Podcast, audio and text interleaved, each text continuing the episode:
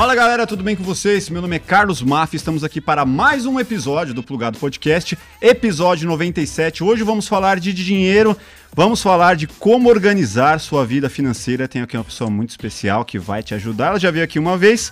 Tenho aqui do meu lado esquerdo, Ramon Abreu. Salve, salve, Ramon. Obrigado pelo convite aí, Máfia. Vamos lá. Já é a terceira né? vez? Acho que terceira. Terceira é. vez. Pô, obrigado aí pela Valeu. presença. Você fez economia também, né? Estudei até o sexto período, depois eu fui para publicidade é. e para outras coisas. Ramon, Mas... para quem não sabe, diretor, produtor, tem uma locadora, Isso. Vibe Filmes. Fala aí da Vibe. Vibe Filmes é a produtora, né? Que a gente vem já uns bons 10, 12 anos que tem a produtora, fazendo bastante publicidade por aí.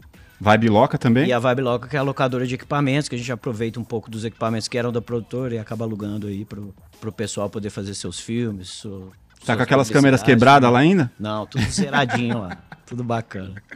Massa, obrigado pela presença. Valeu. E eu tenho aqui do meu lado direito, Patrícia Lages. Salve, salve, Pati. Salve, Máfia. Olha, você trouxe uma pessoa certa, porque tem várias fontes de renda, né, Ramon? É, empresário, milionário, Ramon. Já tô vendo várias fontes de renda aí, todas interligadas, muito bacana. Sim, é e vamos falar de dinheiro, né? É isso, tem aqui a Pati, que é jornalista, escritora, best-seller, tem um canal no YouTube com quase um milhão de inscritos. Ainda falta. É, ainda falta. vai chegar. Tá quase. Chegar, é. Já vendeu mais de um milhão de livros. Já. Fala sobre. Finanças, empreendedorismo, né?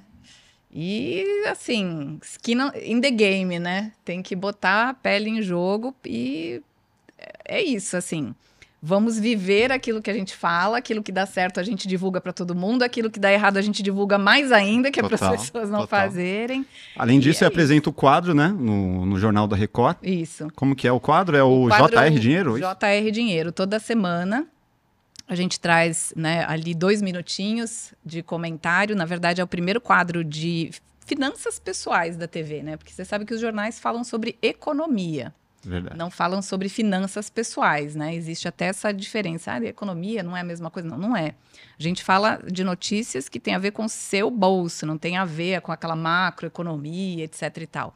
E tem dado muito certo. Já estamos indo para o quarto ano de, de JR Dinheiro, que é meio que uma tradução do que significa, né? O que está acontecendo na economia, o que, que impacta o seu bolso traduzindo aí um pouquinho para as pessoas o economês, então tem sido bem legal. Isso que eu acho legal, porque você fala de economia, né? Fala de finanças de uma forma que a pessoa vai entender. Não tem termos técnicos. Acho que por isso muito do segredo do Bolsa Blindada, de falar de forma é, direta? Na verdade, assim, ah, como jornalista, você pode seguir várias carreiras, né? Uhum. Você pode trabalhar na mídia impressa, você pode trabalhar em rádio, você pode trabalhar em assessoria de imprensa, TV, enfim. É, são segmentos muito amplos. E cada um tem uma linguagem diferente. Né? Então, por exemplo, eu comecei escrevendo blog. E aí você tem aquela linguagem de blog, você tem aquelas frases curtas, aquela linguagem simples. Você sabe que a pessoa que está lendo, ela está ali no meio das atividades dela, né? Ela não tá, ela está prestando atenção, porém tem que ser uma coisa ágil, Sim. né? É, esse era o perfil do leitor de blog. Então você podia ter um texto ali de uma lauda, né? Segurava. Quando eu fiz o meu primeiro livro, o Bolsa Blindada, ele é uma outra linguagem, porque um livro, por exemplo, o meu contrato de cada livro, ele dura 10 anos. Então você tem que pensar assim: o que, que eu vou escrever que tem que estar, tá, é, não vou dizer em alta, mas assim, não pode estar defasado nos próximos 10 anos. Uhum. Porque aquele livro vai circular por aquela editora durante todo esse período. É diferente do blog, que eu posso escrever uma coisa hoje, factual, amanhã, se não é mais aquilo, não tem problema, porque é a característica, né, da, é. Mas o livro não, e é uma outra linguagem, porque ali você tem tempo, né? O livro você tem tempo para explicar as coisas, é, você tem outros recursos ali. Uh, e aí, quando você vai, por exemplo, para a TV, eu tenho, às vezes eu tenho 1 minuto e 50, 2 minutos, 2 e 10. Que é bizarro, né? Você fala, é meu, como eu vou correr aqui nesse tempo para explicar alguma coisa? É, e você está explicando uma coisa que a maioria, a maioria das pessoas não sabe. Uhum. Então, é, é que eu falo assim, né? Eu sou uma pessoa perdida geograficamente. Então, graças a Deus existe o Waze. Né? Porque as pessoas tentavam explicar um caminho, elas diziam assim: "Você sabe a Avenida Tal?" Eu dizia: "Não". "Não, mas você sabia onde fica o restaurante não sei que?" "Não". Você sabe viaduto? Não, eu não tinha referência, não dava para explicar. Eu dizia, gente, não me explica, porque eu não vou entender. Não é assim o que O Waze é meu pastor e nada me falta. E nada, e nenhum caminho errarei mais. Mas assim, é, e, e, finanças pessoais é um pouco disso, porque as pessoas não têm muita referência. Se você falar, por exemplo, eu falei agora há poucos dias sobre amortização. Eu tenho que explicar o que é amortização, porque eu não estou falando para pessoas que sabem o que é, uhum. o que significa e de onde vem. Então, se eu quero falar sobre amortização, primeiro eu tenho que explicar o que é. E aí, como é que você explica o que é, explica o que aquilo significa, dá uma dica do que fazer, tudo isso dentro de um minuto e 52 minutos. Então, são linguagens diferentes que você acaba desenvolvendo né, com, com a sua experiência ali. É, o YouTube tem uma outra linguagem, porque você tem outros recursos, você tem imagem, você pode colocar um, um outro trecho de vídeo, você pode colocar ali um slide, você pode pôr um gráfico, porque a pessoa tá, tá vendo ali, né, a tua explicação. Sem tanta preocupação com o tempo, né, principalmente de uns tempos para cá, que antigamente, ah, tem que ser é. vídeo de 10 minutos, tem que ser vídeo de 15. É. Não, é. vai aí vídeo de duas horas e vai que e vai. segura, é. dependendo do que, segura. Então você tem que ter muito jogo de cintura, é, isso você só consegue se você domina o assunto. Se você não domina o assunto, Verdade. Não, não vai rolar. Então, isso, isso que eu acho interessante, né? De, de trabalhar nessa multiplataforma, digamos, né? Porque as pessoas são muito. Elas acham que para uma coisa nascer, outra tem que morrer, né? Sim. Inclusive, é aquilo: para um ser bilionário, é, significa que um monte de gente está pobre. É, é um conceito absolutamente errado. Então, tem gente que fala assim: ah, não, livro não vende mais. Eu vendi mais de um milhão de exemplares de livros sobre finanças. Então, assim, as, as pessoas leem, existe um público leitor, né? Sim. Aí as pessoas dizem, não, agora que tem Spotify, a rádio vai morrer. As rádios não morreram. Sim. A gente só vai acrescentando coisas e conforme a linguagem, você vai ter um público diferente consumindo aquilo. Povo adequado para cada um, para cada Para cada um. Uhum. Você tem que entender é, como essa pessoa vai receber essa notícia, que recurso eu posso usar e, e, se desprender um pouco dessas regras né, que, que as pessoas às vezes tentam colocar. Esse lance da mentalidade que você trouxe aí de que para que alguém seja rico, outras pessoas têm que ser muito pobres ou, ou todo rico deixa um rastro de sangue para trás. Isso é muito comum de se, se ver. Isso é muito comum, isso é muito. Na verdade, isso é um. É, é, digamos assim, uma narrativa que todos os governos adoram. Por quê?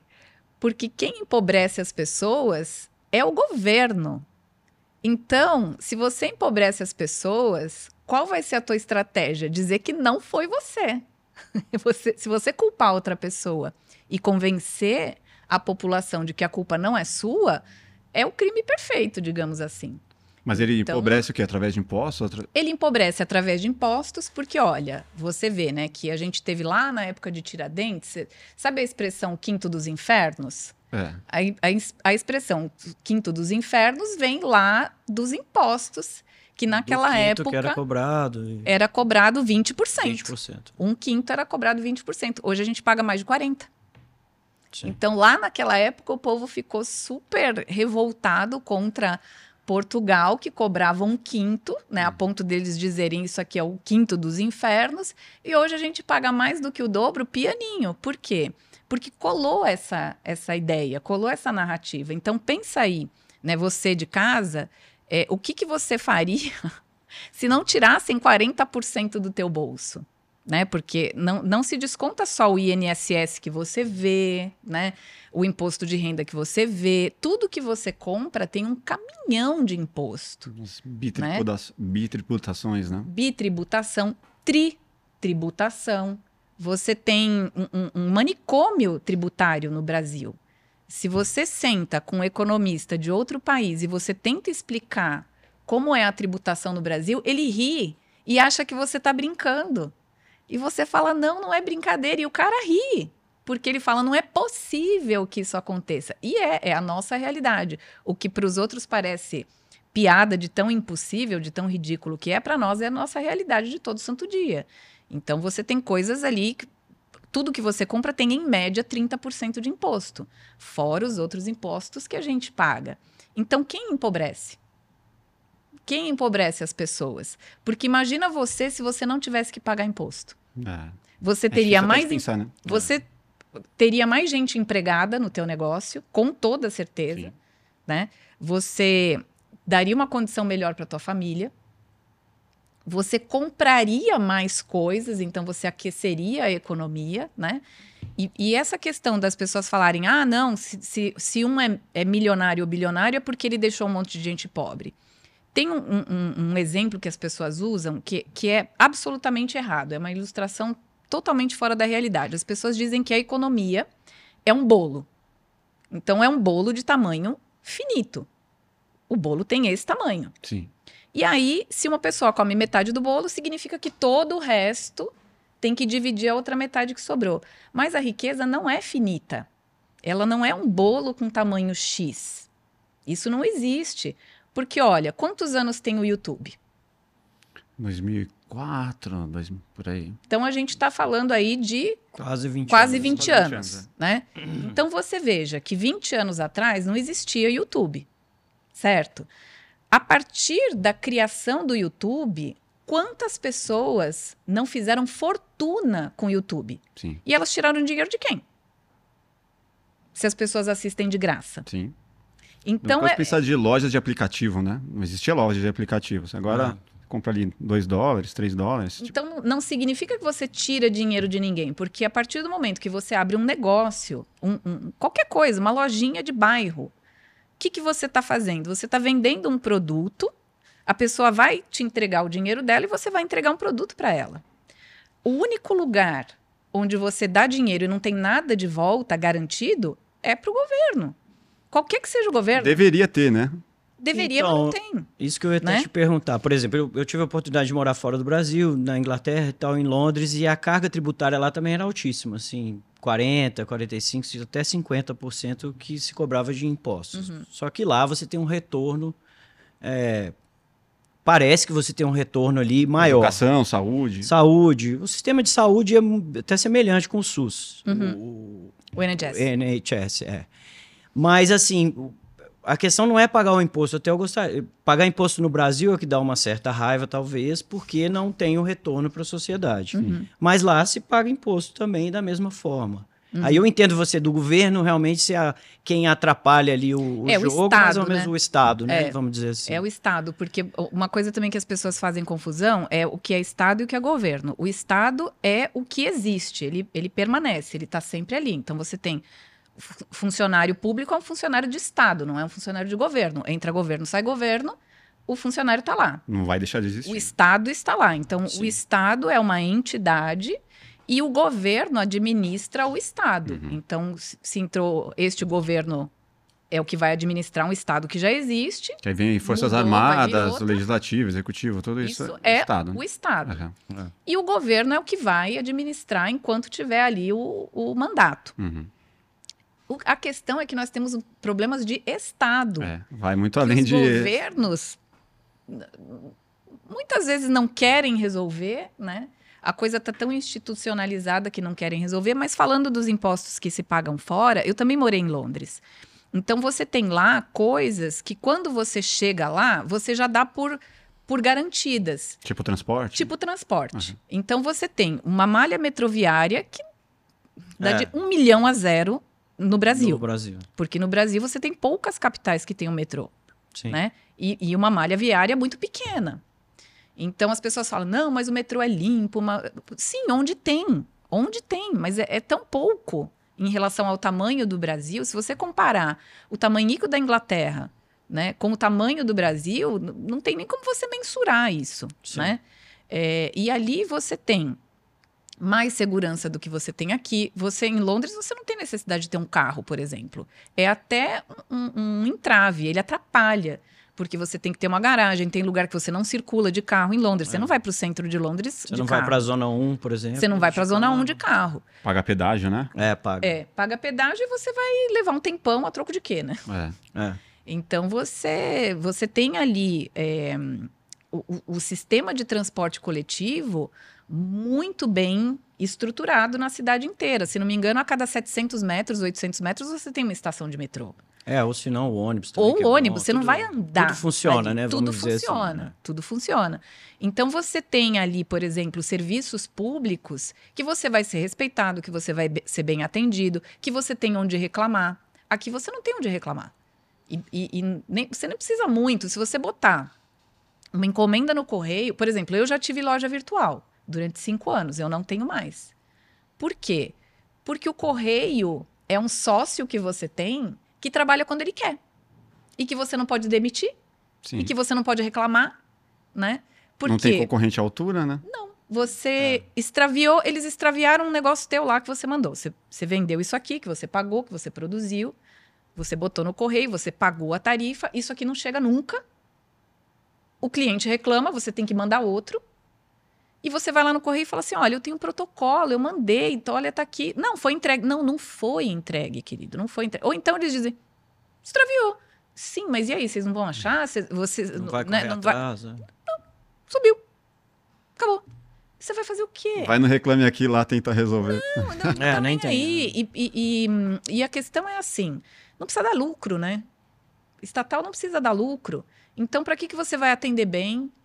Muito pelo contrário, assim, eu tenho muito seguidor que é funcionário público e a maioria deles diz o seguinte: olha, para eu trabalhar bem, para eu me sentir bem com o meu trabalho, para eu me sentir útil, eu levo tanta crítica durante o dia inteiro porque as pessoas se incomodam quando você atende bem, Sim. quando você é vivenciei isso. rápido. Então você é rápido, outro vai falar assim: escuta, vai devagar, Pô, pega leve. pega leve, porque senão a gente vai ter que correr também. Então você tem 30 pessoas no teu cangote dizendo menos, não faça, não faça. E, e você tem que fazer o triplo de, de força para aquilo funcionar, para aquilo andar. Eu por comecei isso no eu digo. funcionalismo público e eu senti exatamente É isso. isso. cara. Tipo assim, mano, pega leve, não vai. Ou então, para você evoluir cargo, você tinha que participar num concurso público com outras pessoas que não tinham nada a ver. Então, assim, independente do que você faça, para você evoluir, cara, você vai ter que passar por uma outra prova. Pelo menos era na época, assim, né? Mais de 20 anos atrás. E aí você fala, tá, mas cadê a meritocracia aqui? Tipo, por que, que eu vou fazer mais do que eu já faço? É, Tipo, e não hoje as pessoas demonizam a meritocracia, né? As pessoas é, é, tentam ridicularizar a meritocracia. Mas se, você, se não for pelo teu mérito, vai ser pelo quê? Pelo mérito de quem? Pelo mérito de quem? Porque você nasceu? Você nasceu, então você nasce cheio de direitos? Isso não existe, né? Uhum. Na face da terra, isso não existe. Então, É, mas ao mesmo tempo a meritocracia também tem um outro lado disso, que é certas pessoas não têm o mesmo é, alcance. Não partem da ou mesmo não lugar, partem né? do mesmo lugar que você, que eu, sim, que ele. mas aí é a mais. vida. Aí é a vida. Eu Eu, é a eu não vida, parti mas- do, do mesmo ponto do que todo mundo. Eu sou filha de um mecânico viciado em álcool. Meu pai era alcoólatra. Hoje as pessoas falam, ai, não fala alcoólatra, fala alcoólico. Gente, ele bebia. Dá na Sim, mesma. Tudo bem. né? Então, eu sou filha de um mecânico alcoólatra, alcoólatra. A minha mãe teve que me sustentar, eu e minha irmã. A gente teve luz cortada na minha casa, hum, não tenho a menor ideia de quantas vezes, porque foram muitas. Uhum. Sem água, muitas vezes, muitas vezes. É, o teto da nossa casa caiu, porque a gente não tinha dinheiro. Eu e minha irmã quase morremos com não caiu o teto na cabeça da gente por questão de 30 segundos. Então, assim, sempre estudei em escola pública com um agravante. Minha mãe não tinha dinheiro para comprar material. Então, eu ia para a escola, eu tinha que memorizar o que. Porque eu não tinha caderno para escrever. Chegava um. eu- Eu tinha um caderno no começo do ano que eu não podia anotar muita coisa, porque eu ia ter que terminar o ano com aquele caderno. Então, não podia gastar papel ali, né? É, então eu tinha que prestar atenção na aula, eu tinha que memorizar. Eu não tinha livros, eu estudei sem livros. Hoje eu tenho uma biblioteca imensa na minha casa, eu acho que é por causa disso. Porque eu estudei sem livros, então eu dizia assim: é, Máfia, você vai estudar esse fim de semana? Não, me empresta o teu livro de tal coisa. Você me emprestava no fim de semana, eu tinha dois dias, eu tinha um sábado e domingo para memorizar aquele livro. Porque perto da prova, por exemplo, você vai emprestar o teu livro perto da prova? Fala, não, eu vou usar. Vou precisar. Eu vou precisar. Mas então, mas não é aí que o Estado deveria entrar para que pessoas como você que não tinham o livro, que não tinham a oportunidade, o Estado deveria entrar para intervir que consiga que você tenha as mesmas Deveria. oportunidades do que as outras pessoas. Mas o que, Tudo que o bem. Estado faz? Quando você fala que a meritocracia não deve ser demonizada. Demonizada não.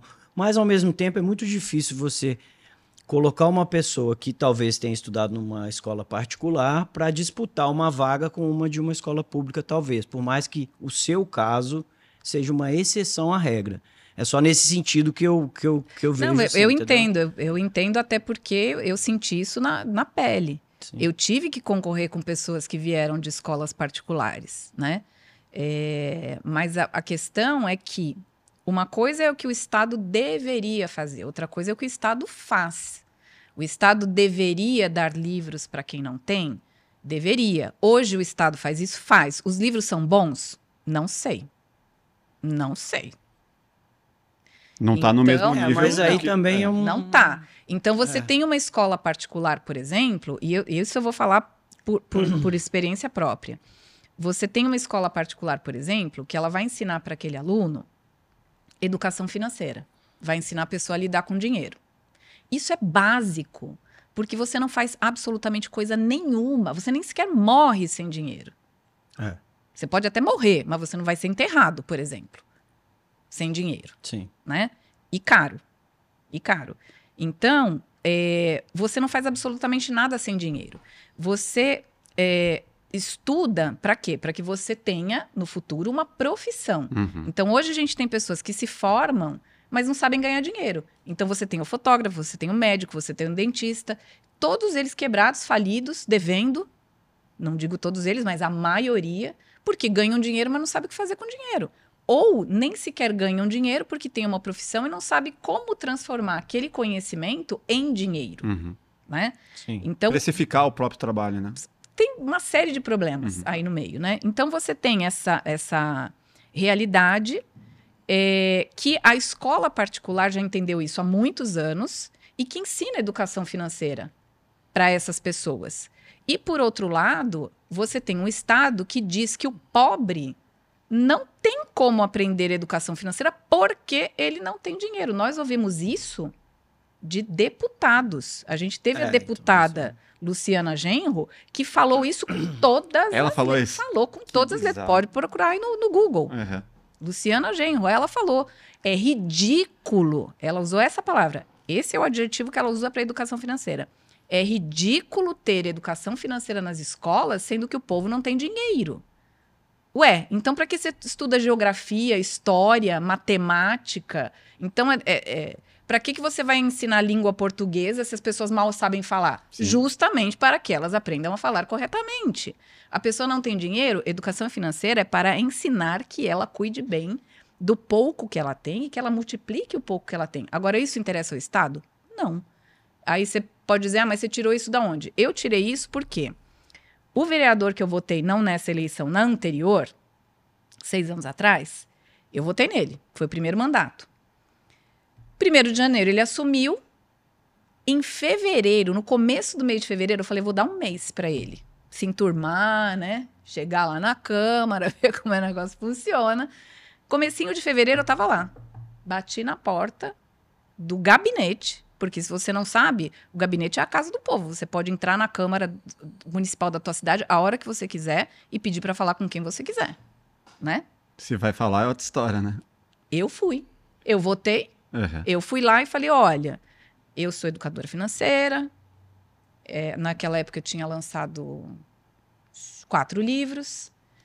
Eu falei: eu tenho um trabalho, etc e tal. Vocês têm que trabalhar para botar a educação financeira nas escolas públicas municipais, porque esta é a maior cidade do país com o maior número de endividados. Não de endividados, mas de inadimplentes, que tem uma diferença Uhum. Sim. né? E aí ele falou: Nós temos. Nós temos. Só que eu vou precisar de duas coisas. Primeiro, eu vou precisar que você me dê um tempo, porque a gente está aqui formando o nosso gabinete, entendendo como são os trâmites aqui dentro, porque é um, é um mundo cheio de regras que algumas fazem sentido, a maioria não faz. Uhum. Então, vou ter que é, entender como é que isso aqui funciona e eu vou precisar de ajuda, porque quando você faz um projeto de lei, você tem que ter pessoas é, capacitadas dentro daquele assunto. Então, se você vai falar de uma coisa de saúde, você não pode tirar da sua cabeça. Você Sim. tem que ter ali uma equipe multiprofissional. Você tem que ter médico, você tem que, que ter gente ali, né? Técnicos para fundamentar aquele projeto de lei. E eu digo, não, eu, eu faço, eu ajudo ele, mas isso tudo você não ganha nada. Eu digo, eu ganho demais. Se as pessoas aprenderem, eu já ganhei. Uhum. Não, não tem pagamento financeiro, não importa. Não, não é esse não o caso. Né? Importa. Já faço na internet. Né? Não interessa, isso precisa andar, isso precisa sair. E é, é muito pelo contrário, porque, por exemplo, se sai um projeto no qual eu faço a parte técnica, eu desenvolvo a parte técnica, eu nunca poderia, por exemplo, colocar os meus livros ali. Como Sim. livros de para ensinar lá, porque seria Porque seria conflito de interesse. Ah, ela fez isso porque ela quer botar assunto dela ali. Sim. Então eu não posso dar palestra cobrando, eu não posso fazer nada. Por isso que você não vê muita gente interessada, né? Porque o interesse é assim, faz aí, depois eu entro com, com todo o meu material e ganho aqui os meus milhões. Falei, não, beleza, a gente faz. Fizemos. Na verdade, foi um ano e meio preparando, porque, gente, é um documento com tanto blá blá blá. Sim que você fala, meu pai do céu, e a gente paga por tudo isso aqui, né? Por tudo esse. É um teatro, é uma coisa que você fala, meu Deus, eu nem queria saber como é que isso funciona. Uhum. Mas a gente tem que saber, né? Alguém tem que fazer o trabalho sujo, digamos assim. Você vai para casa e, e, eh, com, com, náusea, né? Porque você fala, meu, isso aqui podia ser tão mais fácil, tão mais rápido, né? Sim. né? Mas enfim. E aí foi quase dois anos ali. É, tem que passar por duas votação, votações na Câmara, né, entre os vereadores. A primeira foi quase unânime, porque não teve um vereador que falou assim. É, teve um ou outro que falou, gente, isso aqui é desnecessário. Todos diziam, não, a gente tem que fazer, a gente precisa fazer, isso é óbvio, não tem nem o que discutir. Sim. Depois disso, passa por uma segunda votação. Na segunda votação também foi aprovado. Aprovou em duas votações, vai para a mesa do prefeito. Então, na época que a gente começou a escrever, era o Dória.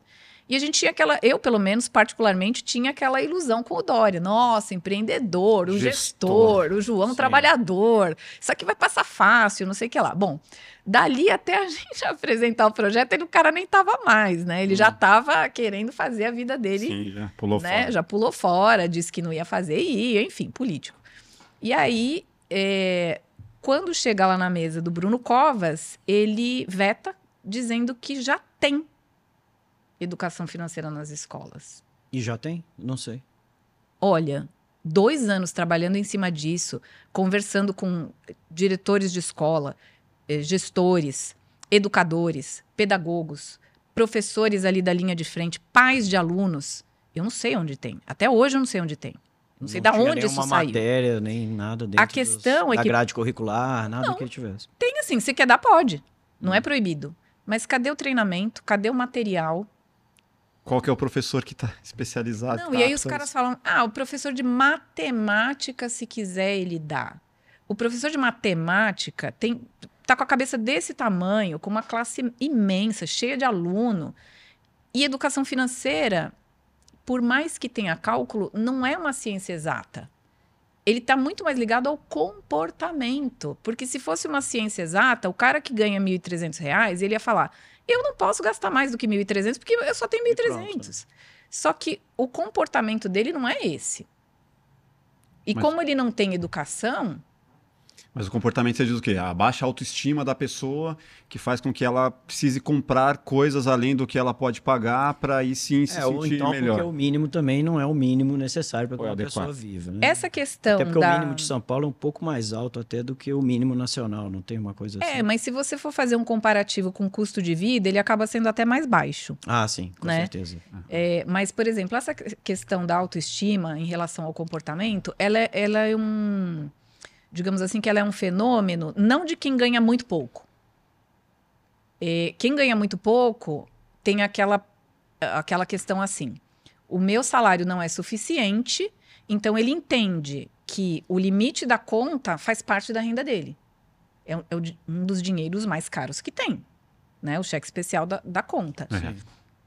O mais caro que tem, que está entre as. que fica oscilando entre a maior taxa de juros do mundo ou a segunda maior do mundo, é o cartão de crédito, é o rotativo brasileiro. Sim. é né? O rotativo do cartão.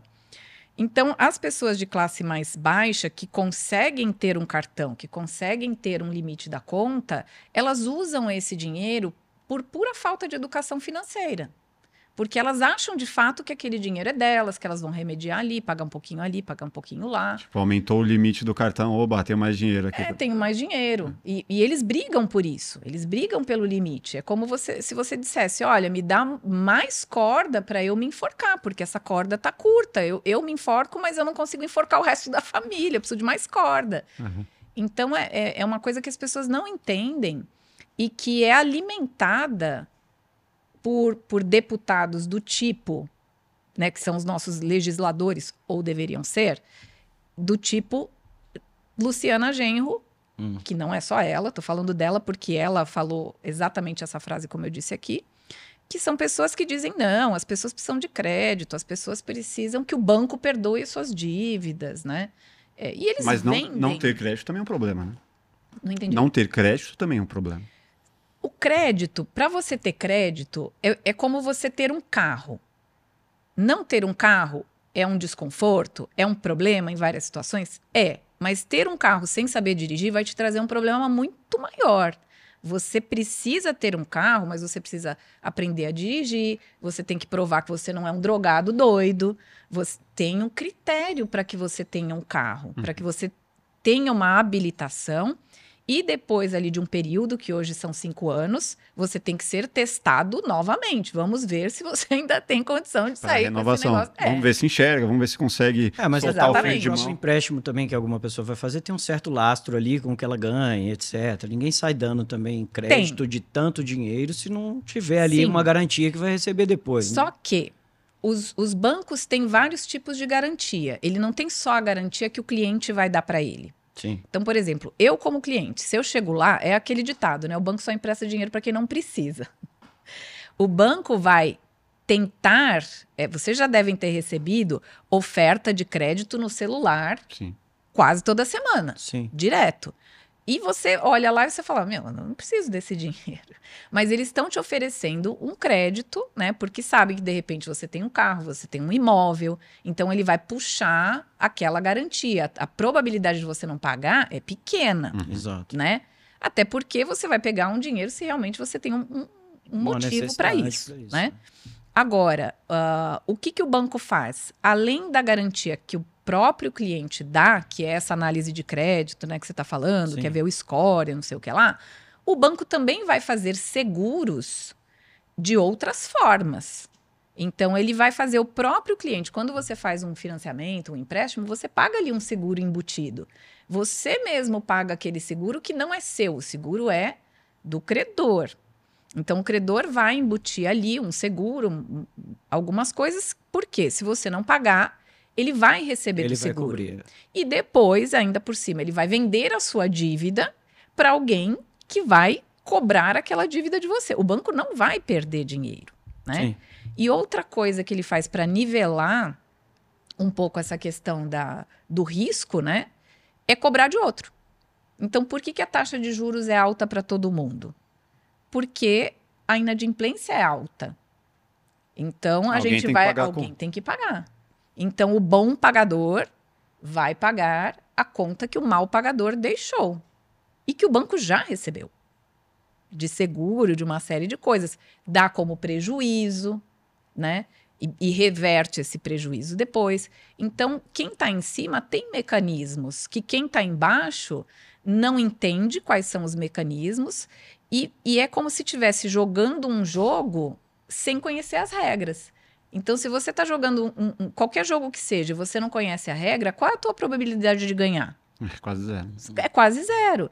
Então, é por isso que eu digo que o Estado, independentemente do governo que esteja à frente, o Estado não tem interesse em fazer com que a pessoa conheça as regras do jogo.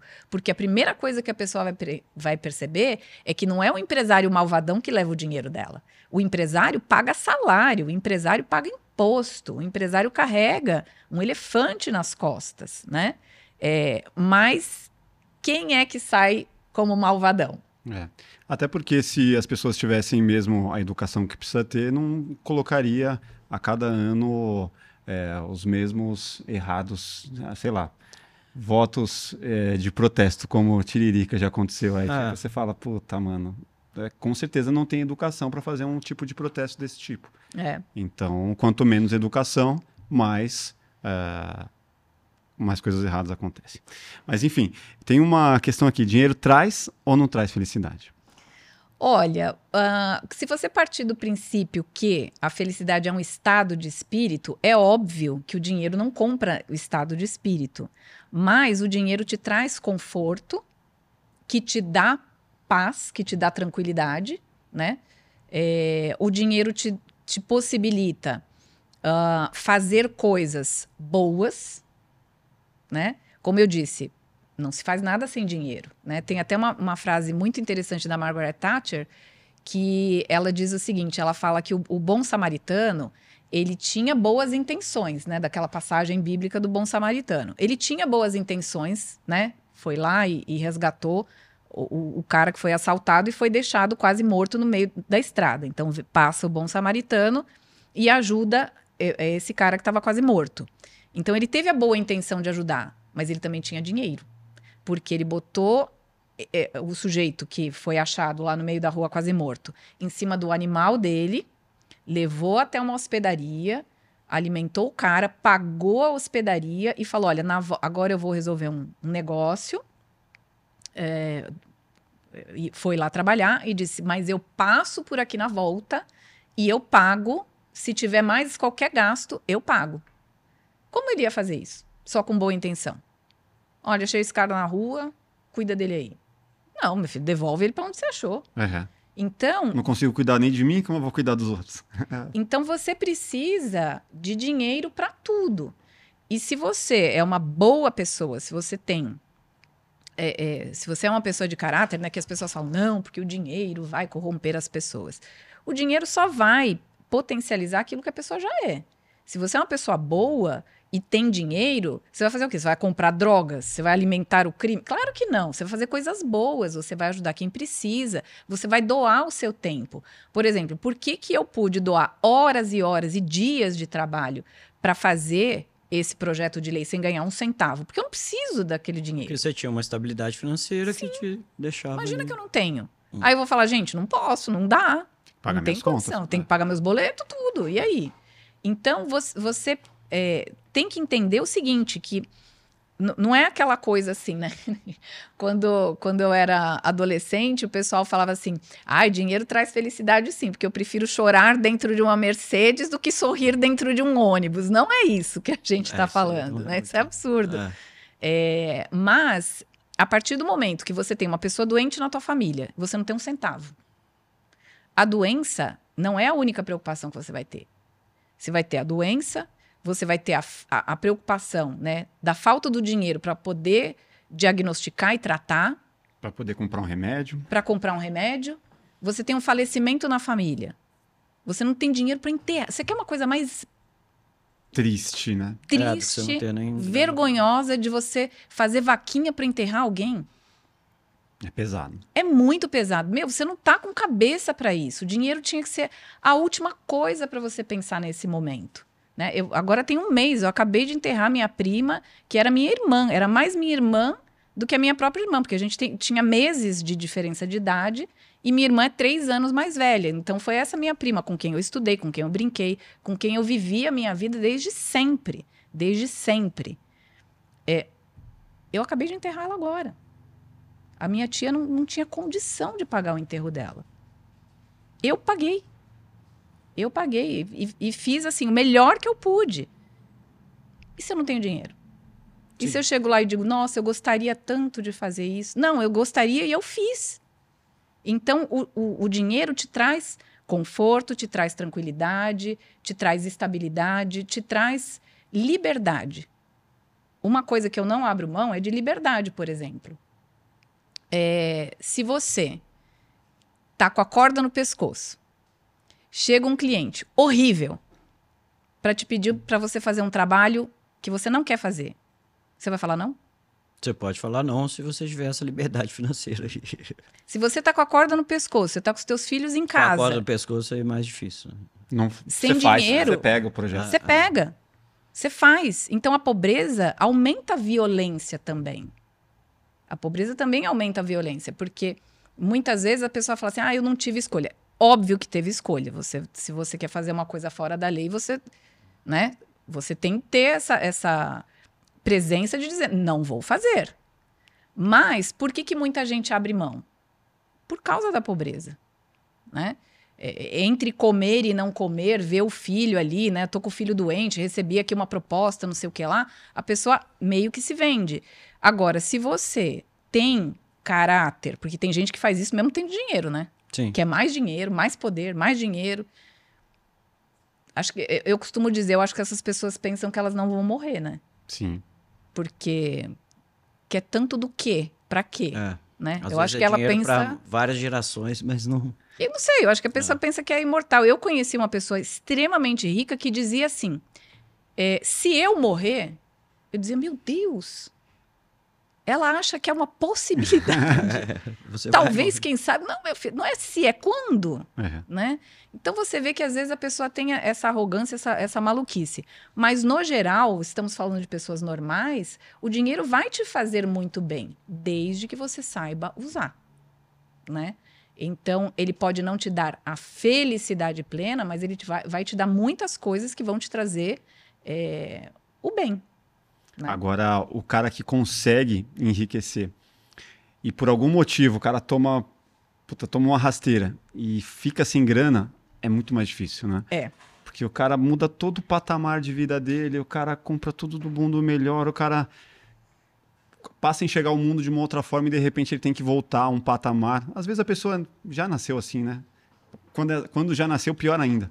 Pior, porque você não conhece. o cara não outro conhece lado. viver É. com o mínimo, né? É, é. Você Isso aconteceu comigo também, por isso que eu comecei falando skin in the game, né? Porque eu vim de uma família muito pobre, muito pobre mesmo, de, de faltar comida.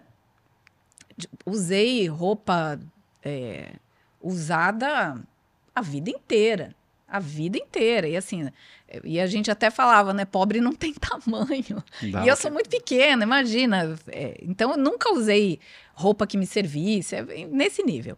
É, e depois de um tempo, estudei, fui trabalhar, concorri com muita gente que estava muito acima de mim, tive que trabalhar o triplo do que os outros trabalhavam. Então, se as pessoas falam, nossa, é, é- é fácil, não é fácil, não é fácil, porque enquanto eu tinha, por exemplo, ah, no mesmo departamento onde eu trabalhava, eu tinha uma pessoa eh, que tinha estudado nas melhores escolas e que estava ali porque tinha que trabalhar. Porque, assim, é chato ficar em casa. E eu estava ali porque eu precisava comer. Então, aquela pessoa, ela não se empenhava o quanto eu, eu, eu me empenhava. E para que ela me ensinasse alguma coisa que eu não tinha aprendido, porque eu não estudei nas escolas que ela estudou, eu tinha que pedir por favor, pelo amor de Deus. E as pessoas vendem, né? Elas negociam aquilo que elas têm. Trocam, né? Então ela dizia: Não, eu te ensino, mas então faz esse trabalho aqui para mim. E ficava lá o dia inteiro. pega essa bucha aí. Eu dizia: Eu faço. Me dá aqui que eu faço. Então eu tinha que fazer o meu, o dela, o do meu chefe, né? Porque ele também não fazia lá grandes coisas. Então, se, se você vai pegando, eles vão te dando. E eu achava aquilo o máximo. Eu dizia: Gente, eu não tenho dinheiro para pagar para aprender. Esse povo tá me ensinando. E eu ainda tô ganhando? Tudo bem que eu me matava de trabalhar. Mas aprendeu. Mas eu aprendi. É. E eu não paguei por isso, Sim. né? Então, eh, eu via por esse lado. As pessoas falavam, E é um "Nossa, aprendizado é que fica, boba." né? Fica. Aprendizado que fica. Nunca mais você É. vai esquecer. Nunca mais. É prático, né? É. Então, as pessoas diziam, nossa, você é boba, você é caxias, você é puxa-saco. Eu dizia, é, tá bom, é, então, é, que seja. É, Manda aí que eu se faço. É, não tô nem aí. E, e não, não pagavam minhas contas. Isso que, que, que para mim, não interessava a mínima opinião das pessoas. Porque eu dizia, elas não sabem onde eu moro. Eu pegava três conduções, eu pegava um, um- um ônibus até a estação do metrô, o metrô, ainda fazia baldeação, e depois outro ônibus e ainda andava uns 15 minutos. Sim. Eu levava quase três horas para chegar no trabalho e mais três quase para voltar. Então era muito tempo. Eu ia lendo pelo caminho, né? É, eu, eu usava o meu tempo de, de uma forma interessante, Sim. né? De, de uma forma que, que eu Produtiva. produtiva, porque era, eu dizia, ou eu vou ter que ser responsável por sair dessa situação minha, ou eu vou viver assim, porque ninguém vai me dar nada. Sim. Isso eu tinha muito claro, né? Aí Ninguém você- vai me dar nada. Aí você prosperou. Aí, com, com, e- com essa mentalidade, eu fui subindo de cargo, Aham. Eu fui negociando também. Eu aprendi a negociar. Do mesmo jeito que ela falava assim: você quer isso? Então faz o meu trabalho. Eu chegava lá no departamento onde eu queria trabalhar e dizia: olha, você pode perguntar para o meu chefe. Lá nós tínhamos seis pessoas, agora nós temos três. Porque eu faço o trabalho das outras três. E eu não ligo para isso. Se eu vier para cá, você vai ter uma pessoa que vai trabalhar da hora que chega até a hora que vai embora. Eu não reclamo. Então eu fui lá e negociei. Eu sei fazer isso, eu aprendi a fazer aquilo. Eu fazia o meu trabalho correndo, ia para outro departamento e dizia: Você tem alguma coisa aí para eu fazer? Ué, mas você nem é daqui. Ué, mas você tem alguma coisa. Sempre tinha. Vou conquistar né? território. Então foi assim que eu fui crescendo. É. E aí chegou uma época, quando eu tinha 30 anos, é, 29, 30 anos, eu falei, gente, eu vou trabalhar para mim. É, se eu ganhei dinheiro para tanta gente, vou ganhar dinheiro para mim. Não sabia nada do meu negócio, abri um negócio, ganhei dinheiro aparentemente no, no início, mas eu não sabia administrar, não tinha. Sabia administrar o negócio dos outros, sabia ali fazer o, é, a- aquele trabalho, mas eu não sabia lidar exatamente com muito dinheiro. Sabia lidar ali com o meu salário, enfim. E, e, e aí eu perdi o meu negócio, perdi tudo que eu investi, ainda fiquei com uma dívida imensa. Né? Hoje, você trazendo para os dias de hoje, seria entre 780 e 800 mil reais que eu fiquei devendo lá no ano 2000, 2001, né? Então foi muito difícil, porque né, naquela época eu morava numa casa boa, eu tinha um carro zero, né? É, eu ia no restaurante que eu queria, eu já não precisava mais usar roupa doada de ninguém. Pelo contrário, né? Muito já- pelo contrário.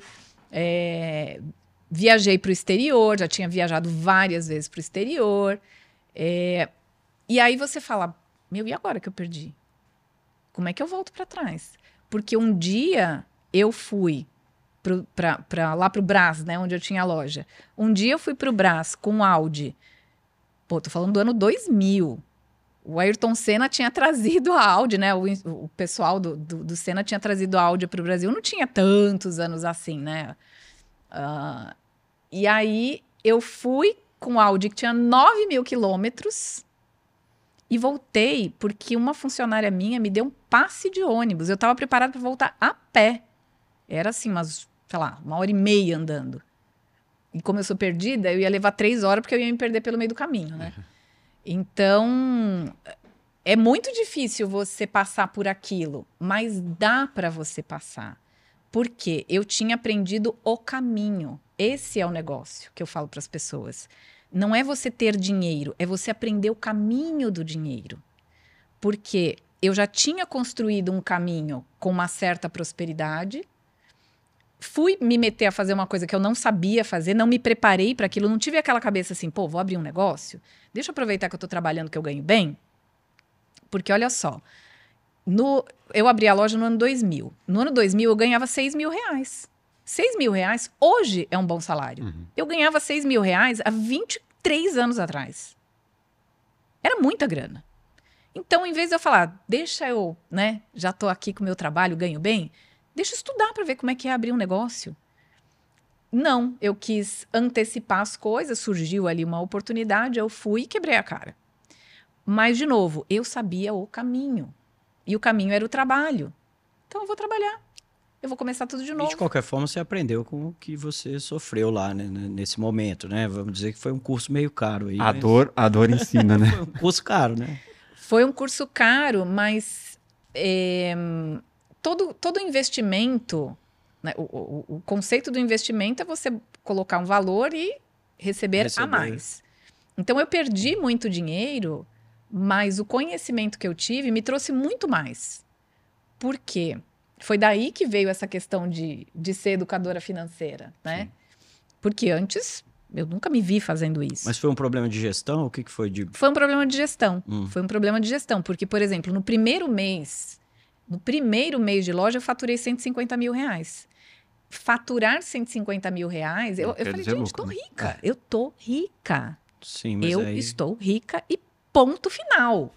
Zerei a vida. Zerei. Falei, gente, se no primeiro mês, é agora, eu descobri a galinha dos ovos de ouro. Só que aquele dinheiro não era meu. Aquele dinheiro eu tinha que Era fazer as faturamento, mas você tinha os custos, tinha que comprar produto, Pagar o aluguel. pagar os funcionários, aluguel. É, porque na, na loja, o que, que me iludiu? O que me iludiu for- foram as carências que o shopping oferece, porque eu tinha uma loja num shopping. Então, os primeiros seis meses você não paga aluguel, porque a minha loja era do shopping.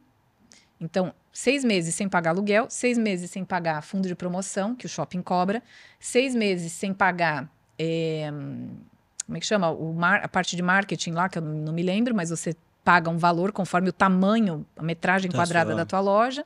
Porque eles vão fazer um investimento de marketing, eles, e vão cobrar de você. E vai cobrar de então. todos os lojistas, vai ratear ali pelo tamanho da loja.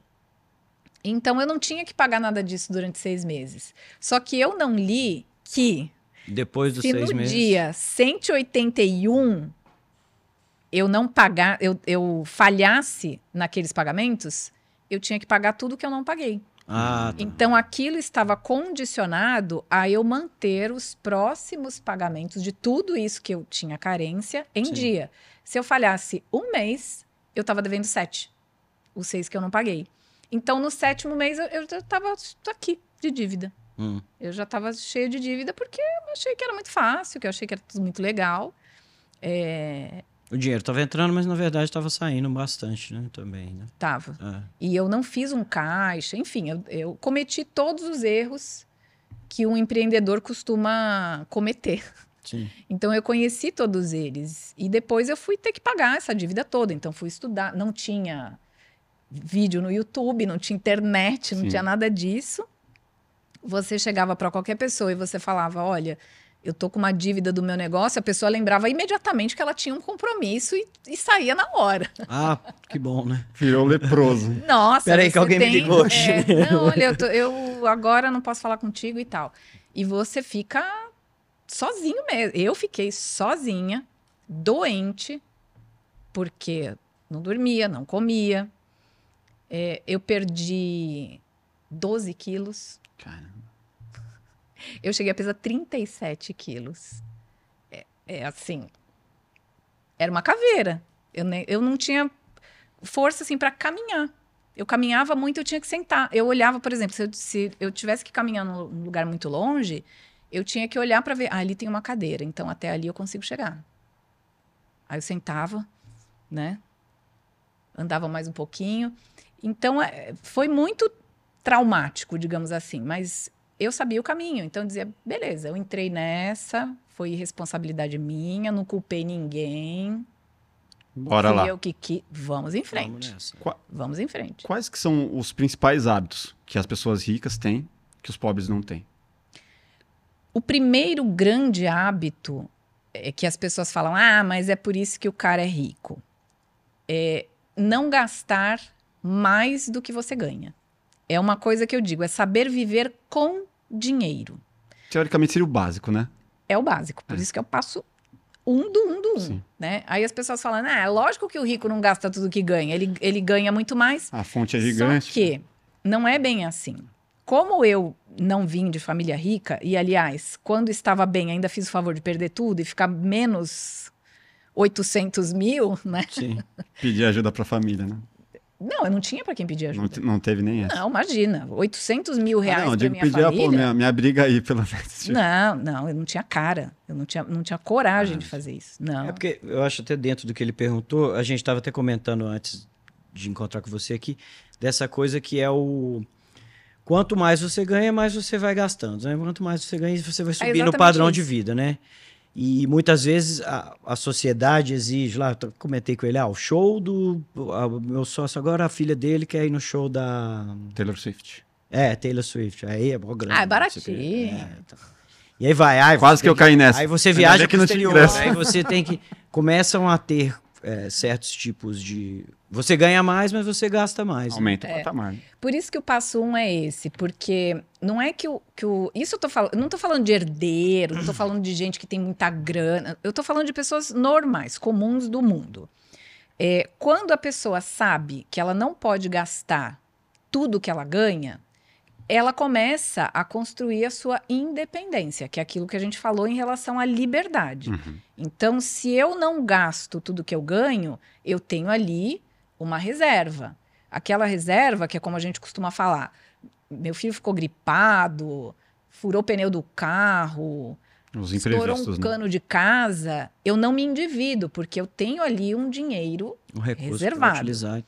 E por que, que eu digo que as pessoas têm que aprender a viver com o dinheiro? Por quê? Porque a pessoa ganha mil, ela deve dois. Então, na cabeça dela, ela pensa assim: o meu problema é que eu não ganho dois. Se eu ganhasse dois, tava ok. Aí ela ganha dois. Ela deve quatro. Porque a dinâmica dela com o dinheiro é gastar o dobro do que ela tem. Essa é a dinâmica dela com o dinheiro. Então, quanto mais dinheiro ela tiver, mais endividada ela vai ficar. Porque ela não sabe viver com dinheiro. O brasileiro tem muito disso, né? É, a- sobrou 100 reais na conta, a pessoa já fala assim: o que, que eu vou comprar? Sim. Meu, você não pode ficar com esse 100 pau na conta? Você não pode deixar Não ele pode lá? guardar e Você tal. não pode ficar com ele? É, e, e esse. Teve um tempo atrás, foi até engraçado.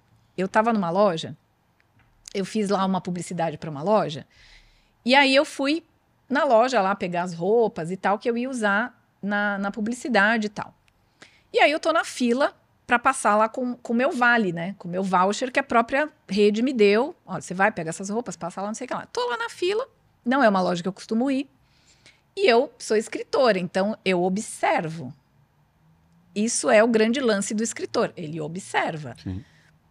E aí, tô lá na loja, tô olhando. O que, que tá acontecendo? A menina da minha frente foi fazer uma troca. Ela ganhou um presente que custou acho que 180 reais. Não serviu, ela não gostou, não sei lá o que que deu. Ela foi trocar. Então, na cabeça dela, foi o seguinte: eu tenho 180, Já tenho crédito. Eu preciso gastar 180. E eu tô falando de crédito de uma coisa que ela ganhou, não tô nem falando do dinheiro que saiu do bolso dela. É. Mas ela tava assim. Aí ela pegou lá um negócio, duas peças lá que ela quis, passou, deu. O negócio era 180, acho que. Olha, eu sei que tinha assim uns 20 e poucos reais. E a menina do caixa falou para ela: Olha, se, se você não achou nada, eu te dou um outro vale e vale um ano. Então, uma outra compra que você fizer, você usa, né? Você bota.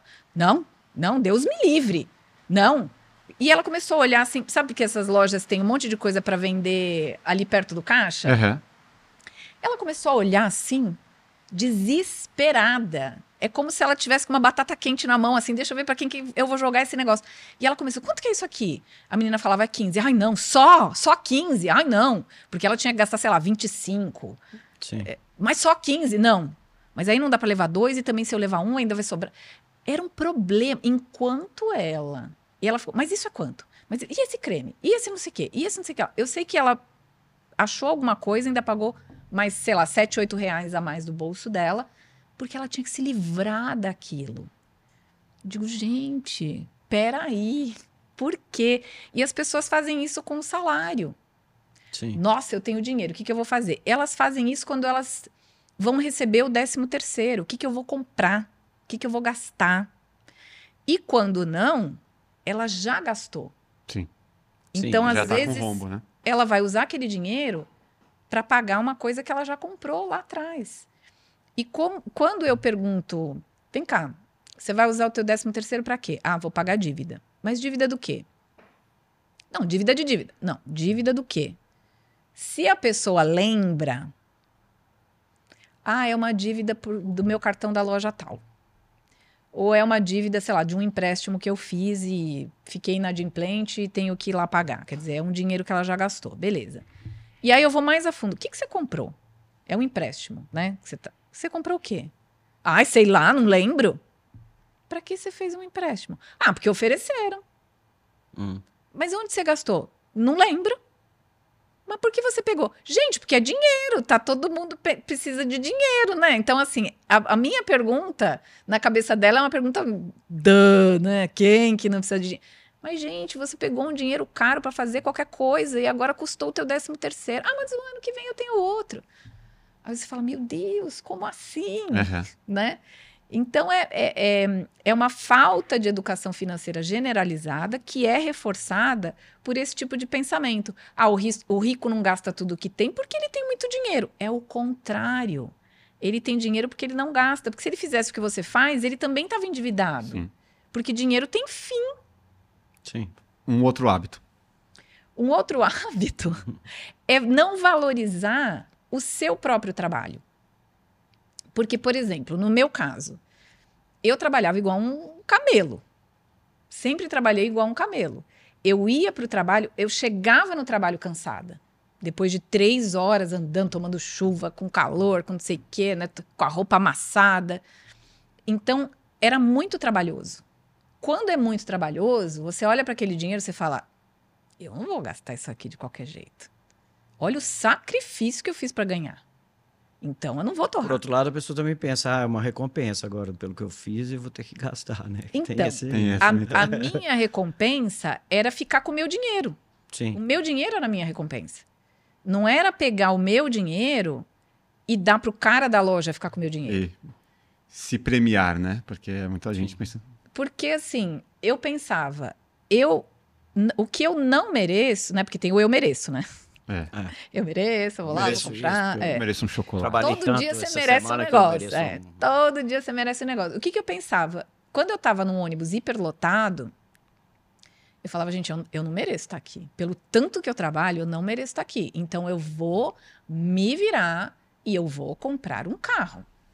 Porque para mim era extremamente útil. Né? Ia, sei lá, o meu trajeto de quase três horas ia virar menos de uma. Sim, nesse caso, beleza, mas o carro também não é um tipo de investimento, né? O carro, não, até, o carro pelo não era um investimento. Né? É, o carro era o meu investimento eu mereço. Para você, o meu Por mereço. isso que eu disse, o meu eu Porque mereço. é um negócio, o carro é uma coisa que é um passivo. Uma... É, exatamente. É, lógico que é um passivo, mas eu ia ter um ganho de tempo, porque eu dormia muito pouco, né? Eu tinha um desconforto enorme. Eu tinha medo, porque você vê de tudo. Sim. Né? Eu desci claro. ali na Praça da Sé, então você fica naquela, ai meu Deus, segura a bolsa e não sei o quê, né? E fica com medo de ser assaltado. Atenção, então, né? o meu eu mereço era esse. Era o meu gasto além do que o necessário, né? Porque é um passivo, porque ia me trazer gasto, eu ia ter combustível, mas eu ia economizar quatro horas quase do meu dia. Sim. Então, esse, e, essas quatro horas não era para ficar na frente da televisão vegetando, era para eu fazer outras coisas que fossem legais. Eu aprendi espanhol sozinha, sozinha, é, em casa, estudando em casa. Eu aprendi inglês uma boa parte sozinha, porque eu dizia, eu tenho que estar preparada. Né? Se, se me aparece aí oportunidade de trabalhar fora, o que, que as pessoas vão perguntar? Quem fala inglês? Quem fala espanhol? E eu vou dizer, não falo. Não falo. É. Não, eu tenho que falar, eu tenho que me virar. Então, uh, uh, outra coisa que a pessoa tem que fazer é, é isso, é reconhecer o trabalho que ela tem para ganhar aquele dinheiro, né? E, e ela, porque a, a, partir do momento que você valoriza mais as outras coisas, você está desvalorizando aquilo que você ganhou. Se você acha que você pode, por exemplo, se as pessoas, vamos fazer uma coisa prática, se a pessoa pegar o salário dela e dividir por 220, que é o número de horas né, que a maioria das pessoas trabalha, então ela vai pegar o salário dela e dividir por 220. Ela vai descobrir quanto ela ganha por hora. Então, de repente, se a pessoa ganha, sei lá, 20 reais por hora. Quando ela for comprar uma coisa de 100 reais, ela vai lembrar que ela tem que falar quantas horas ela está investindo. Meu, isso aqui vale 5 horas do meu trabalho. E não só as 5 horas do trabalho, mas a, a, engolição de sapo, uhum. né? Uhum. E o, o, cara que compra um tênis de 3 mil reais? Então, é um cara que ele valoriza ele mais a opinião né? do outro. Porque pra que você compra um tênis de Não, o cara que não pode ter, né? Não, o que não pode O cara que não pode ter. É. O cara que pode ter, geralmente, ele tá pouco se lixando. Você não vai me ver com um tênis de 3 mil reais.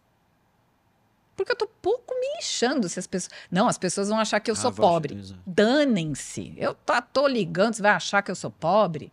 Né? Eu até brinco. O, o meu carro é, é o mais velho do estacionamento da, da TV. Uhum.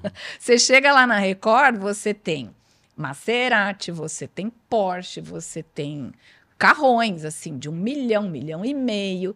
Eu vou lá com o meu carro, ano 2013, e eu não tô nem aí. Que, Nossa, Patrícia, mas por que, que você tem um carro desse? Tá falida? Digo, gente,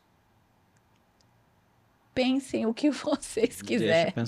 Dentro eu disso, não tô nem aí. Dentro disso, você falou de, de não gastar o, o dinheiro, gastar mais do que tem e tudo mais, mas ao mesmo tempo, e o dinheiro também usar para emergências e tal, mas ao mesmo tempo você acumular o dinheiro é porque o seu dinheiro também lá no banco vai fazer dinheiro para você.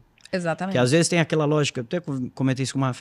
É, por exemplo, ah, eu vou comprar um apartamento, eu tenho um milhão em dinheiro, vou lá comprar um apartamento. Talvez esse dinheiro investido lá, eu alugo um de um milhão ou até de dois, e eu vou pagar menos, e o meu dinheiro vai me dar o dobro do que, do que aquela grana. Não tem um pouco essa lógica também de você tem.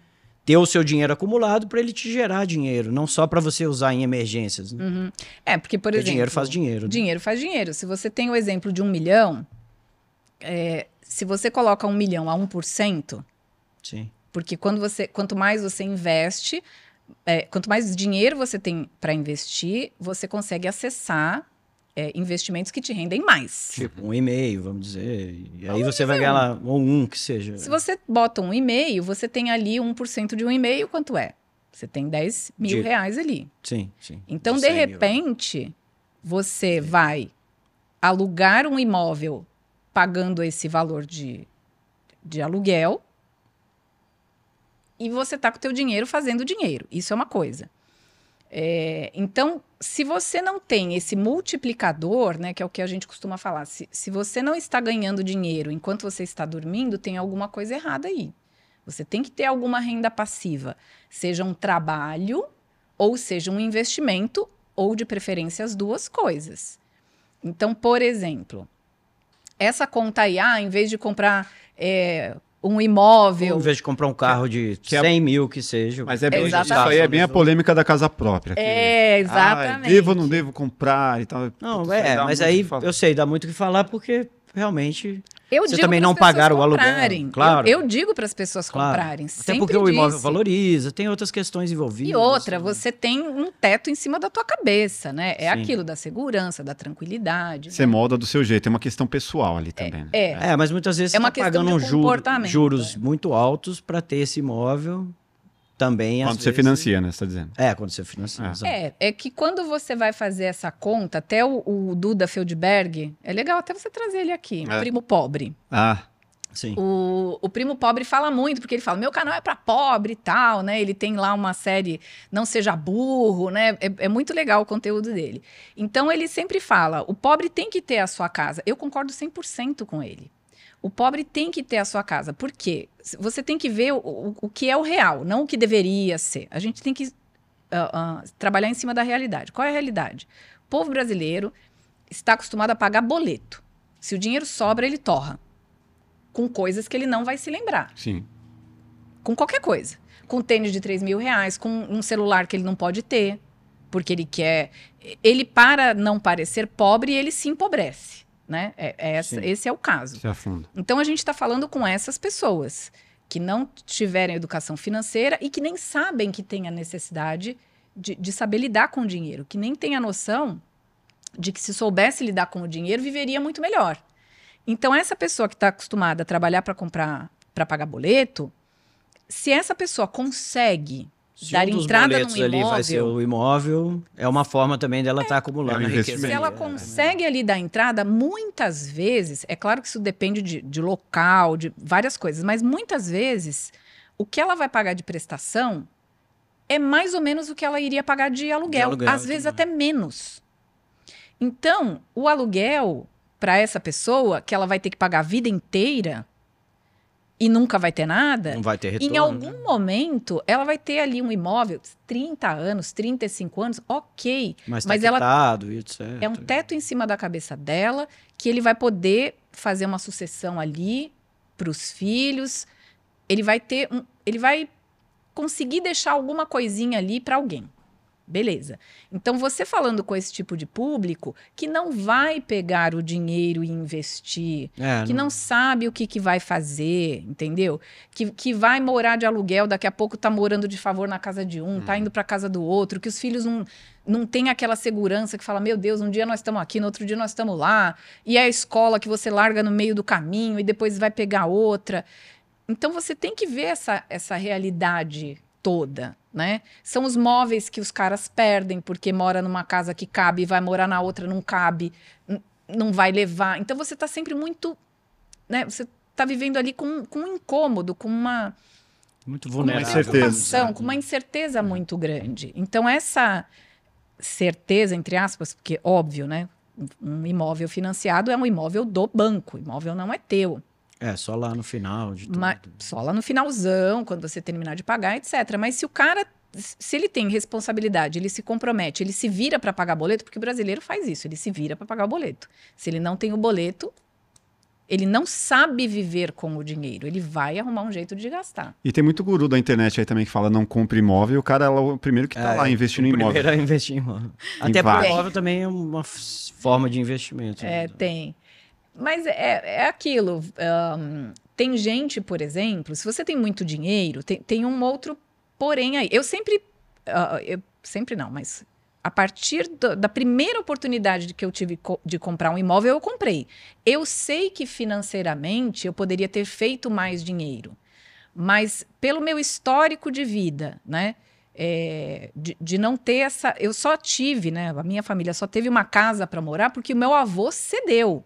Meu avô foi uma pessoa muito bem de vida, que chegou no Brasil com zero dinheiro, zero, zero, fugido da guerra, com nada, com direito nenhum, porque não era brasileiro, então você chega num, num país, Era judeu, né? é, você tem direito zero.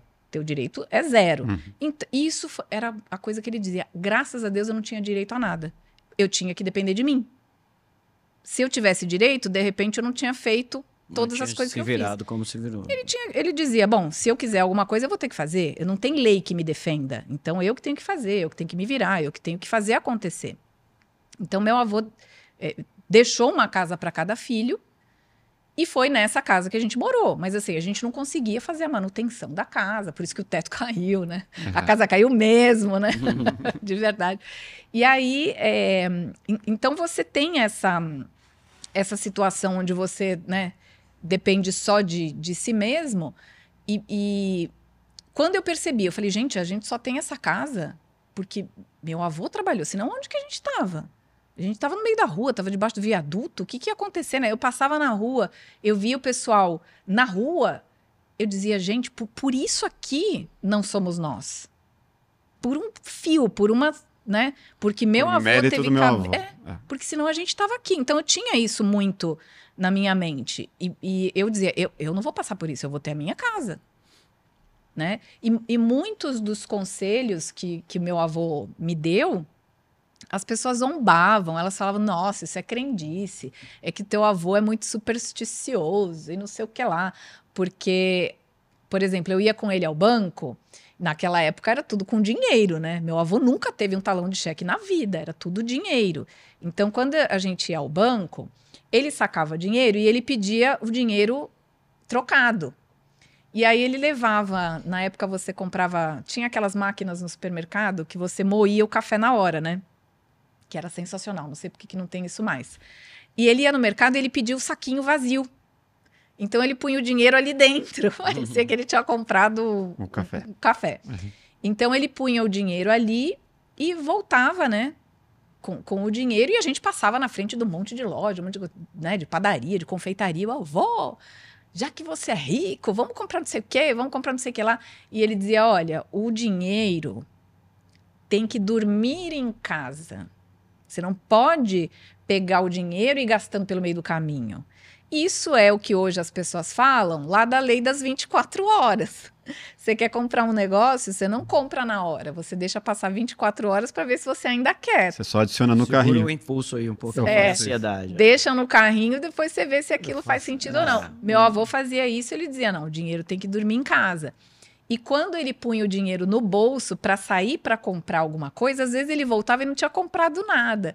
Porque dizia, mas vô, a gente saiu para comprar tal coisa, por que, que a gente não comprou? Ele, porque o dinheiro nem esquentou no bolso. Hum. Então ele dizia, o dinheiro tem que esquentar no bolso. O dinheiro nem esquentou. Isso era o que eu falo hoje, viver com dinheiro. Então ele tinha dinheiro lá? Tinha. Ele passou isso aqui para ter o dinheiro, mas ele tinha. Então quando eu dizia, por que, que a gente não compra tal coisa? Eu vou, por que, que você não troca essa geladeira? a, a. Mas essa aí não está funcionando, então vamos nessa. Ele dizia, primeiro porque essa está funcionando, segundo, para que eu vou trocar? Porque essa nova não, não presta, né? A minha que eu tenho aqui é, é muito melhor. E às vezes ele, ele, ele usava assim alguns exemplos para ensinar a gente. É, por exemplo, uma vez eu descobri que minha avó tinha um cordão de ouro é, que tinha um metro e meio.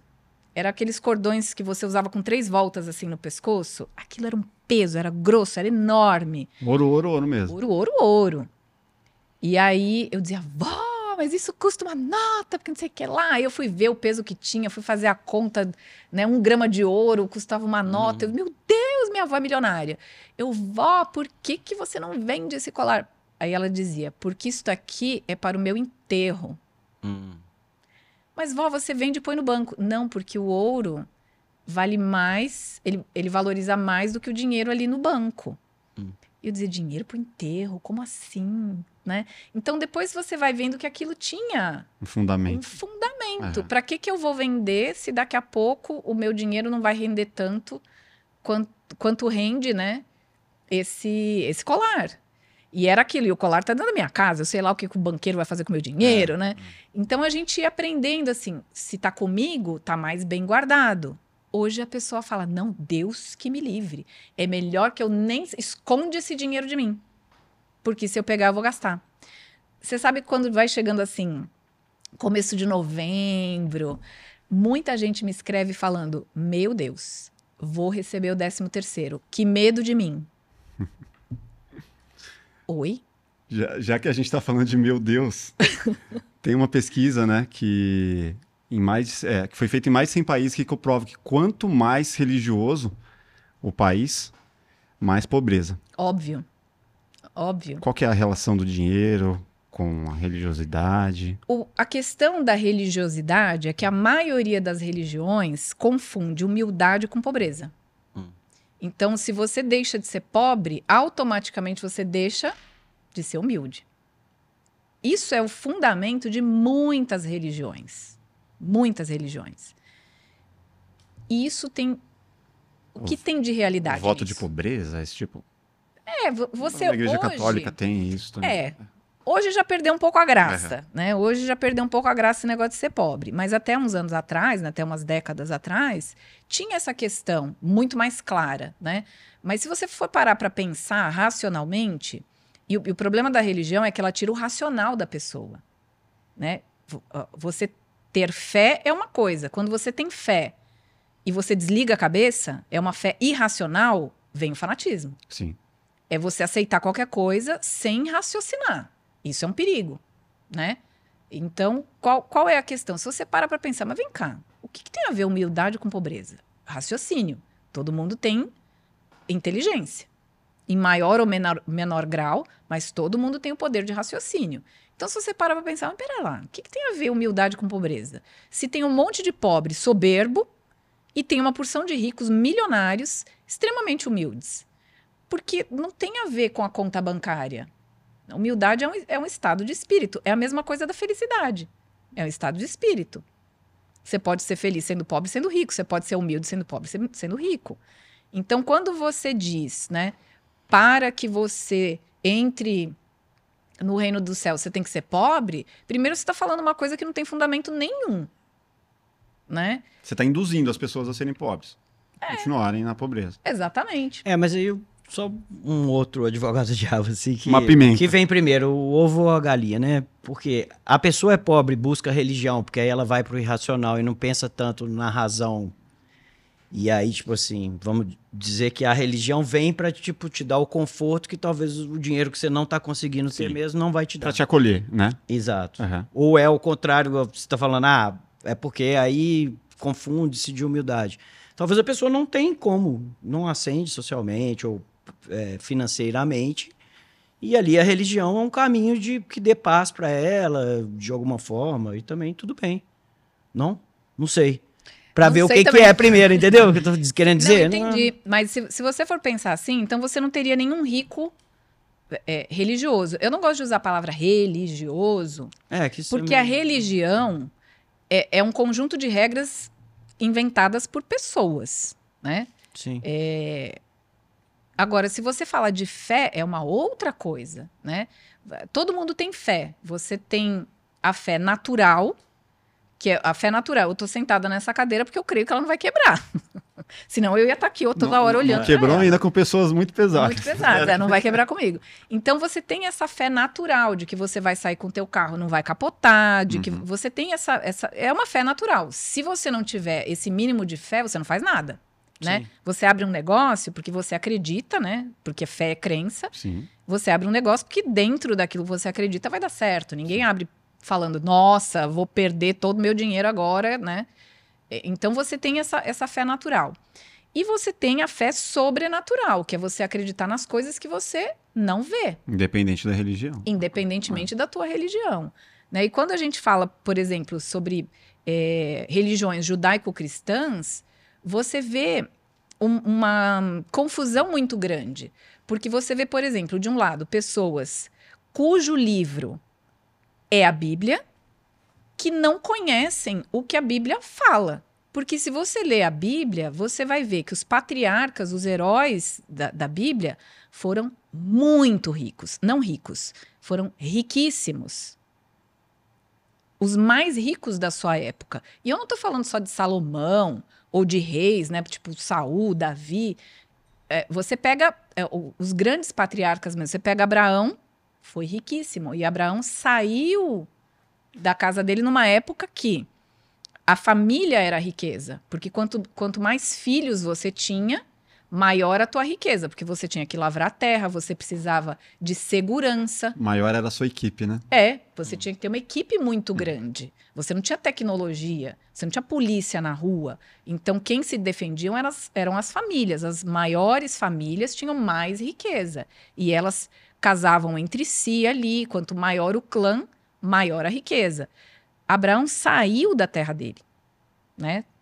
Abraão saiu da terra dele com a mulher, com zero filhos, com um sobrinho e com poucos servos que ele tinha, para morar no meio do nada. Isso era uma coisa absurda que você não ia fazer aquilo naquela época.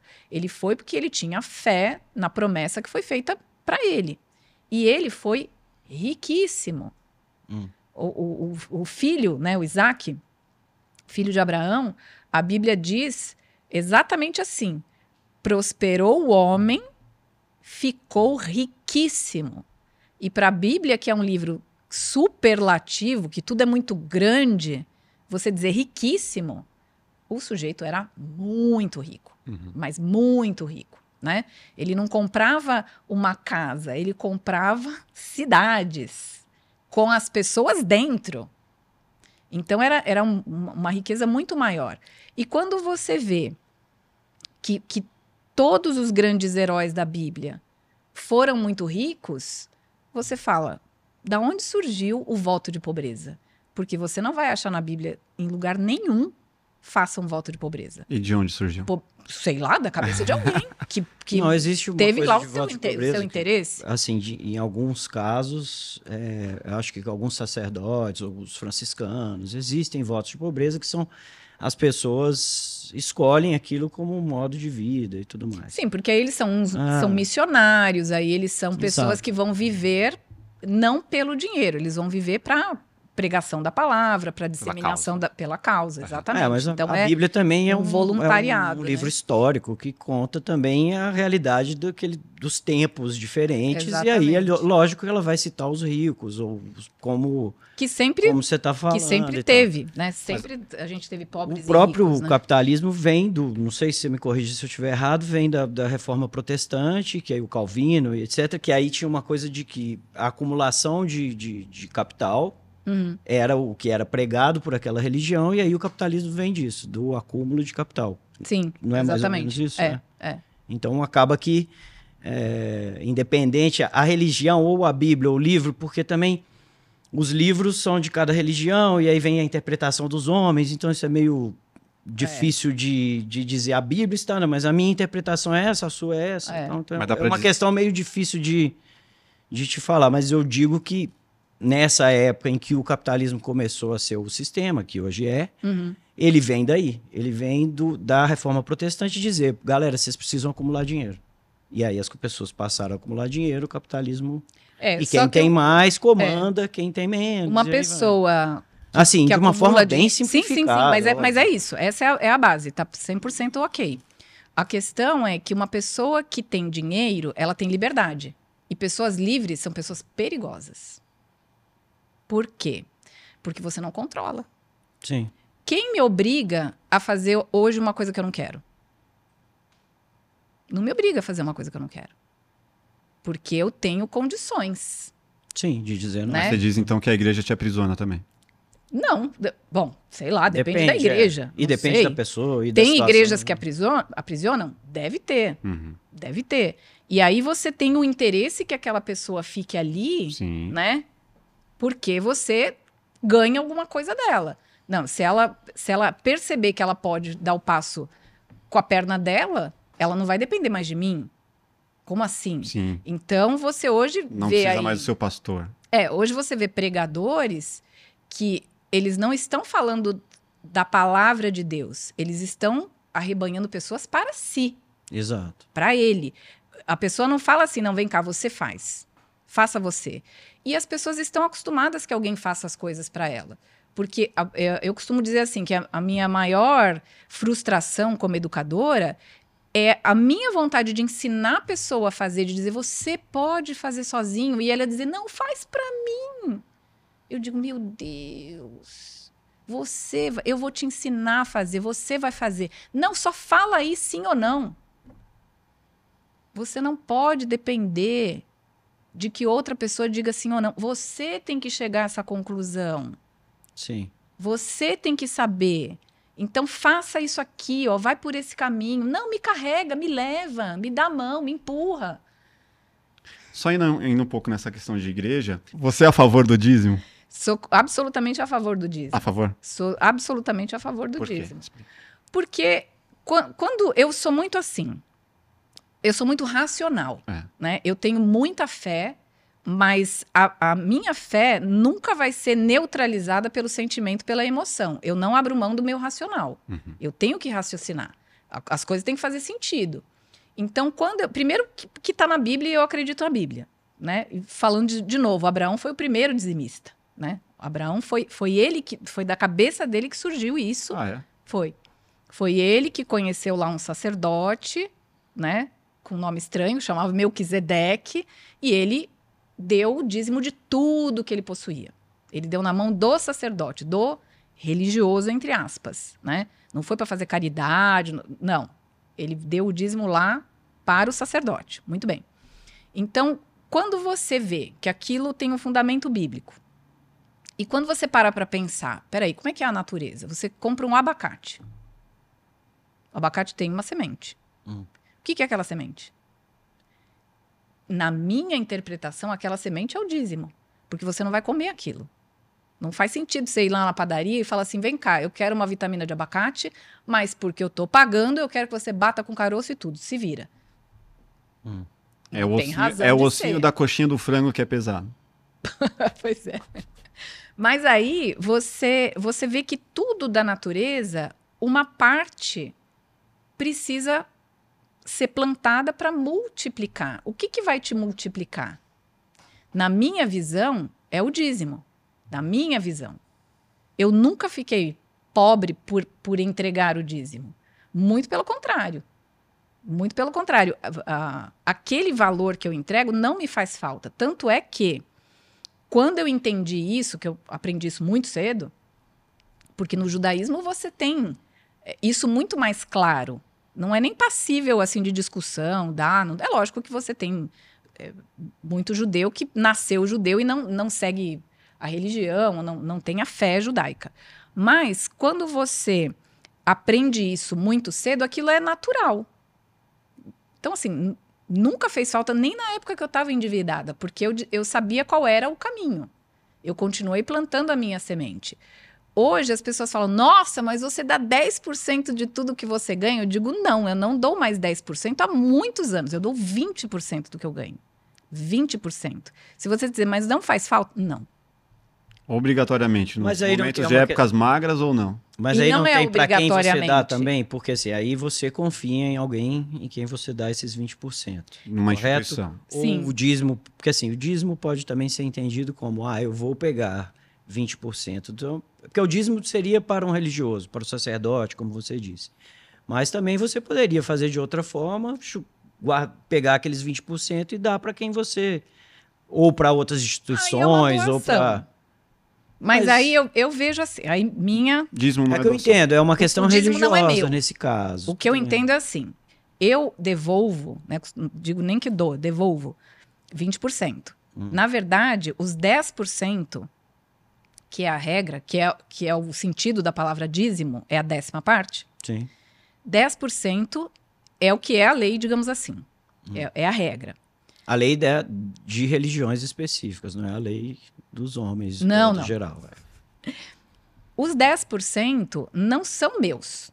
É como a- o caroço do abacate. Hum. Eu não vou comer, não é pra mim. Aquilo é pra ser plantado, etc e tal, porque é dali que vai multiplicar. Se você comer aquilo, acabou. Hum. Né? Não tem de onde vir. Então, esses 10% eu entendo que eles não são meus. Então, como eu vou decidir o que, que eu quero fazer com esse dinheiro? Eu não, não, não vejo como uma decisão minha. Ah, eu vou dar numa instituição. Não foi isso que foi instituído. Ou eu creio ou eu não creio. Não, mas aí não Se entra eu quiser fazer de outra forma, então aí você está doando. Entendi, entendi. Eu ajudo instituições? Ajudo. Eu ajudo instituições com o meu dinheiro, não com o dinheiro do dízimo. Então, porque eu dado um dinheiro que não é meu, para mim é muito fácil. Agora, eu dou do meu dinheiro. Então, do meu dinheiro, aquilo que sobra para mim, que no meu caso 80% poderia ser 90%, mas por uma questão minha de, de gratidão, porque eu sei tudo que eu passei, Uhum. né? Sim. É, eu devolvo 20%. Agora eu vou fazer um paralelo com o imposto que a gente falou lá no início. É isso Boa. que eu ia falar também, Boa. exatamente. Então tá, o imposto a gente não tem um retorno. O que que o dízimo, se for pensar economicamente, o que que o dízimo traz? De retorno. É que assim, tem uma religião, todo, não, não, é- nem entro nessas questões, mas assim, vamos traçar um paralelo ali. O que que te dá? Então, aí entra uma questão de fé. É. Porque, por exemplo, o que, que eu eh, vejo na minha vida como retorno? Não é uma coisa que as pessoas vão ver. Eu não vou conseguir convencer ninguém e Uhum. nem é a minha intenção, porque a pessoa não vai dar nada para mim. Sim. Mas o que eu vejo e que só eu sei é que muitas vezes eu tenho uma ideia que me rende muito dinheiro. Da onde veio aquilo? Hum. Eu sei que não veio da minha cabeça. Eu sei que não veio da minha cabeça, que eu não sou o ás de ouro, a fulana de tal. Então, às vezes, eu sento na frente do, do computador com aquela tela branca eu falo, meu Deus, o que, que eu vou fazer hoje? Não sei. Daqui a pouco vem uma ideia e aquilo sai. Eu escrevi um livro, cinco, na verdade, né? Eu tenho cinco livros lançados. É, tem gente que já escreveu 20, 30 e não vendeu uma porcentagemzinha do que eu vendi, né? E digamos assim, livros mais bem escritos, mais interessantes, Hum. pessoas mais inteligentes do que eu. Mas assim, é, é isso que eu vejo. Eu vejo a- que aquilo que eu faço prospera. Uhum. E mesmo quando eu tenho que fechar uma porta, por exemplo, eu não citei aqui que eu tive uma loja virtual durante cinco anos, eu fechei aquela porta, o tempo que eu perdia com uma loja que me rendia X mil reais por mês, eu ganho muito mais hoje com aquele tempo. Então, quando uma porta fecha, abre outra maior. Sim. E isso quem vê sou eu. Então, às vezes, eu tô ali, eu, eu tô numa reunião com um monte de cliente, com gente quebrando a cabeça para resolver um negócio, que eu também não sei como é. E de repente, eu tenho uma ideia e digo, gente, mas por que, que não faz assim, assim, assado? E todo mundo olha. Por que, que a gente não pensou nisso antes? Você, da onde você tirou essa ideia? Veio na minha cabeça. Entendeu? Veio na minha cabeça. Não é que eu sou um gênio, eu nem sabia qual era o assunto. Então, é, é isso que eu vejo. O inexplicável que. É, não, por isso que eu digo, eu não, não vou convencer ninguém, porque essa também não é a. Não, isso né? também não é. Então eu vejo esse, esse retorno. Uhum. Porque eu, às vezes, não tenho a menor ideia do que fazer. E, e, e, assim, não é que as coisas acontecem né, do além.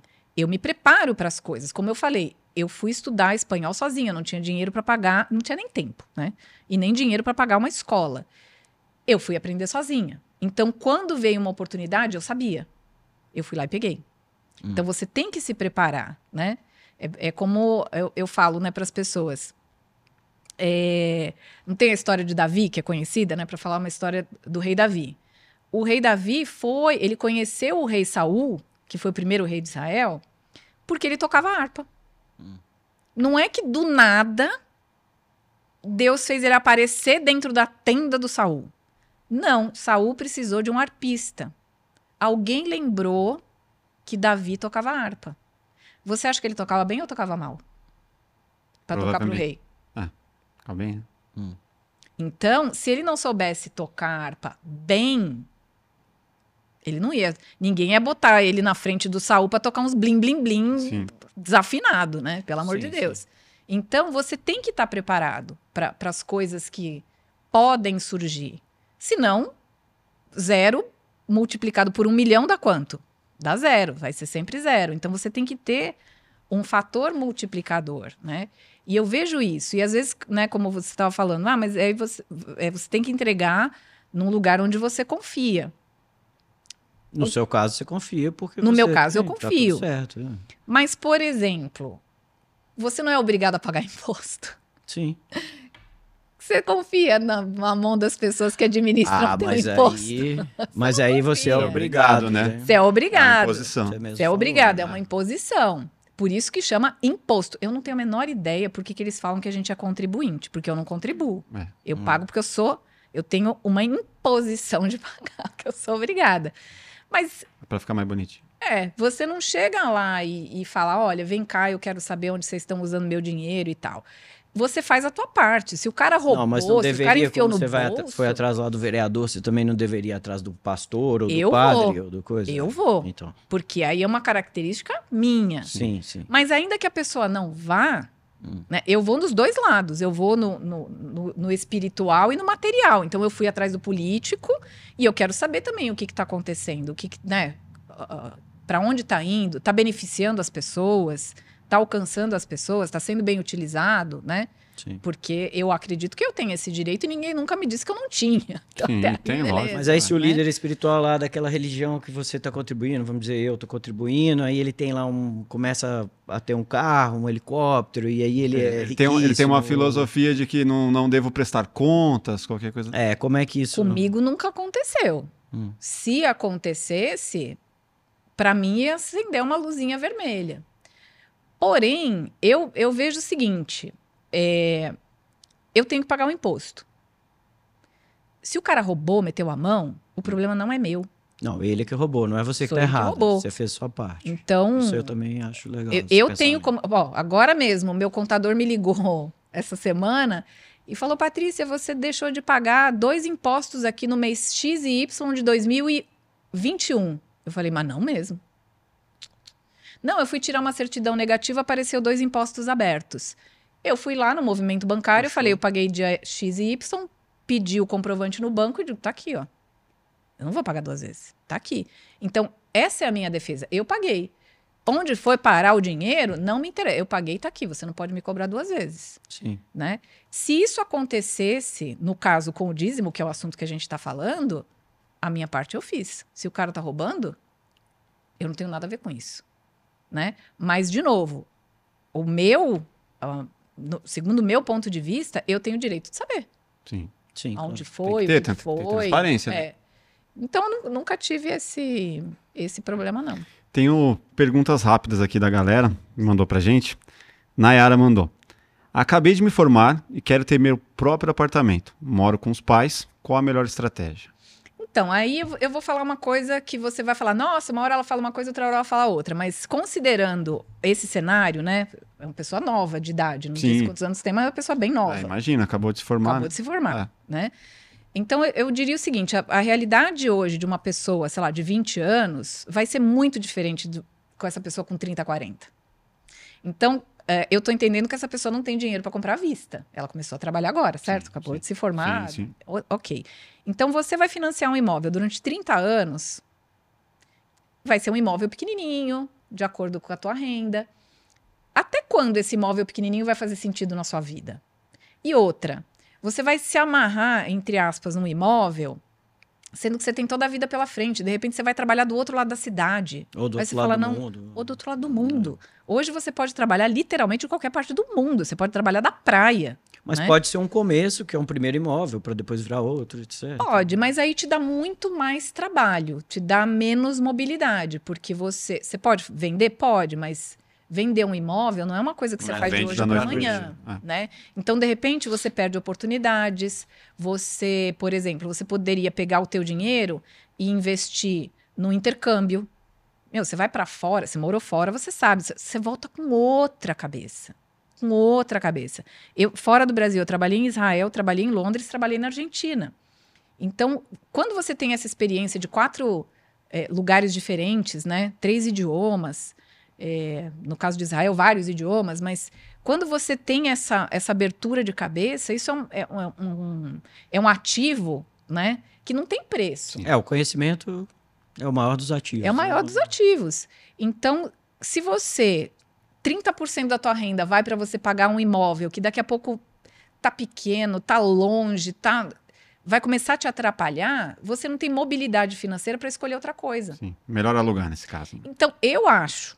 E vai juntar o entender dinheiro. a E vai juntando vida, dinheirinho. E né? vai juntando dinheiro. Então, vai entender para onde a tua vida vai andar. De repente, você vai, vai para fora, vai trabalhar fora. Pode dividir um aluguel Né? com, com alguém. Divide com alguém, É. né? Eu acho que tem, tem outros meios para quem está começando agora, para um casal que está né, começando a vida Uhum. agora. Você não sabe se vai, ser, vai ter um filho, dois ou três, né, máfia? Pois é. então, imagina, você tá lá preso, amarrado, é mais complicado, né? Vitor, tenho 23 anos, consigo guardar mil reais e quero multiplicar esse dinheiro. Qual o melhor caminho? Então, o melhor caminho é você aprender sobre investimento, né? Porque investimento, como tudo na vida, tem o seu caminho, né? É, Você começar de uma maneira bem conservadora, né? Entender lá. Primeiro, vamos fazer minha reserva de emergência, né? Entender o que que é a reserva de emergência, onde você faz. Não usar o teu dinheiro como loteria, né? Vou começar pela bolsa de valores, né? É. Você está querendo começar a estudar pela faculdade, né? Começa lá com a renda fixa, faz o teu fundo de reserva. Daqui a pouco você vai aprendendo mais sobre investimento. Você vai botar uma parte ali na renda variável, você vai começar a entender como é que a, a política e a economia influencia no seu bolso. Mas esse né? nível de quem tem mil reais só vale ir por esse caminho se você quiser mesmo entender os fundamentos. Porque, cara, não vai te dar renda suficiente para você mudar de vida, né? Não, mas se você Mil reais? começar... Claro que vai. vai. O cara- se você Oxe. começar mil reais, os juros compostos, mil reais esse Sim. mês, mil reais mês que Ah, vem, mas mil assim, vai reais demorar muito, cara. Demora, Ué, tempo uma hora vai você chega lá. O tempo vai passar ele. É melhor ele investir de um, sei lá, compra alguma coisa que ele possa revender por um valor maior. Mas isso é uma coisa. É, É, é um você- caminho você quase tem- que empreendedor, né? É, você tem o caminho dos investimentos e você tem o caminho do empreendedorismo. Uhum. Então, uma coisa não anula a outra. Sim. Lembra que eu falei que se você não está ganhando dinheiro dormindo, tem alguma coisa errada com você? É. Então, por exemplo, ah, você tem investimentos, eu tenho lá dinheiro investido. Então, o dinheiro está rendendo sem eu fazer absolutamente nada. Isso é uma coisa. Sim, seu dinheiro tá na praça, né? Isso faz com que. É, o dinheiro está investido Ah. em produtos financeiros que vão me trazer um rendimento X sem que eu faça absolutamente nada. Isso é uma coisa. Só que, dentre as minhas fontes de renda, que aí sim, do, do trabalho em si, eu tenho fontes de renda ativas e fontes de renda passivas. Uhum. Por exemplo, os meus livros. Eu escrevi cinco livros. O primeiro livro está fazendo 10 anos de lançado. Até hoje eu recebo royalties dele. Tá na prateleira girando. Tá lá girando. Se você pegar os royalties desses livros que não tá dentro da sua e for só guardando aquilo ali, ele vai se acumulando, acumulando, juros Sim, mas- compostos. Mas etc. você criou um produto.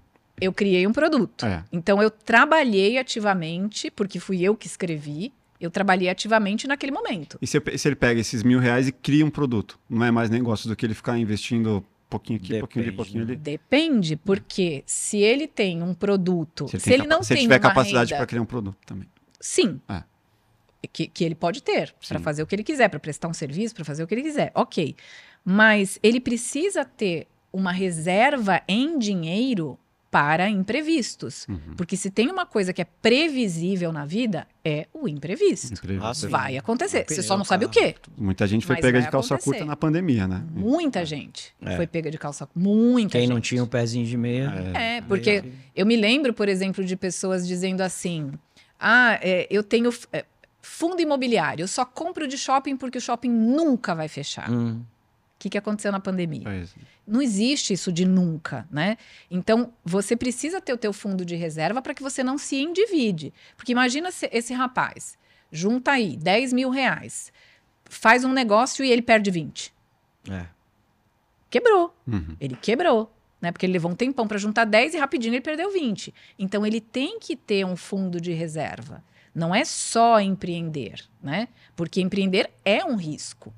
É um risco. Então você tem que ter o teu dinheiro ali na renda fixa, segurozinho, garantido, etc, para que dali você tire um dinheiro, né?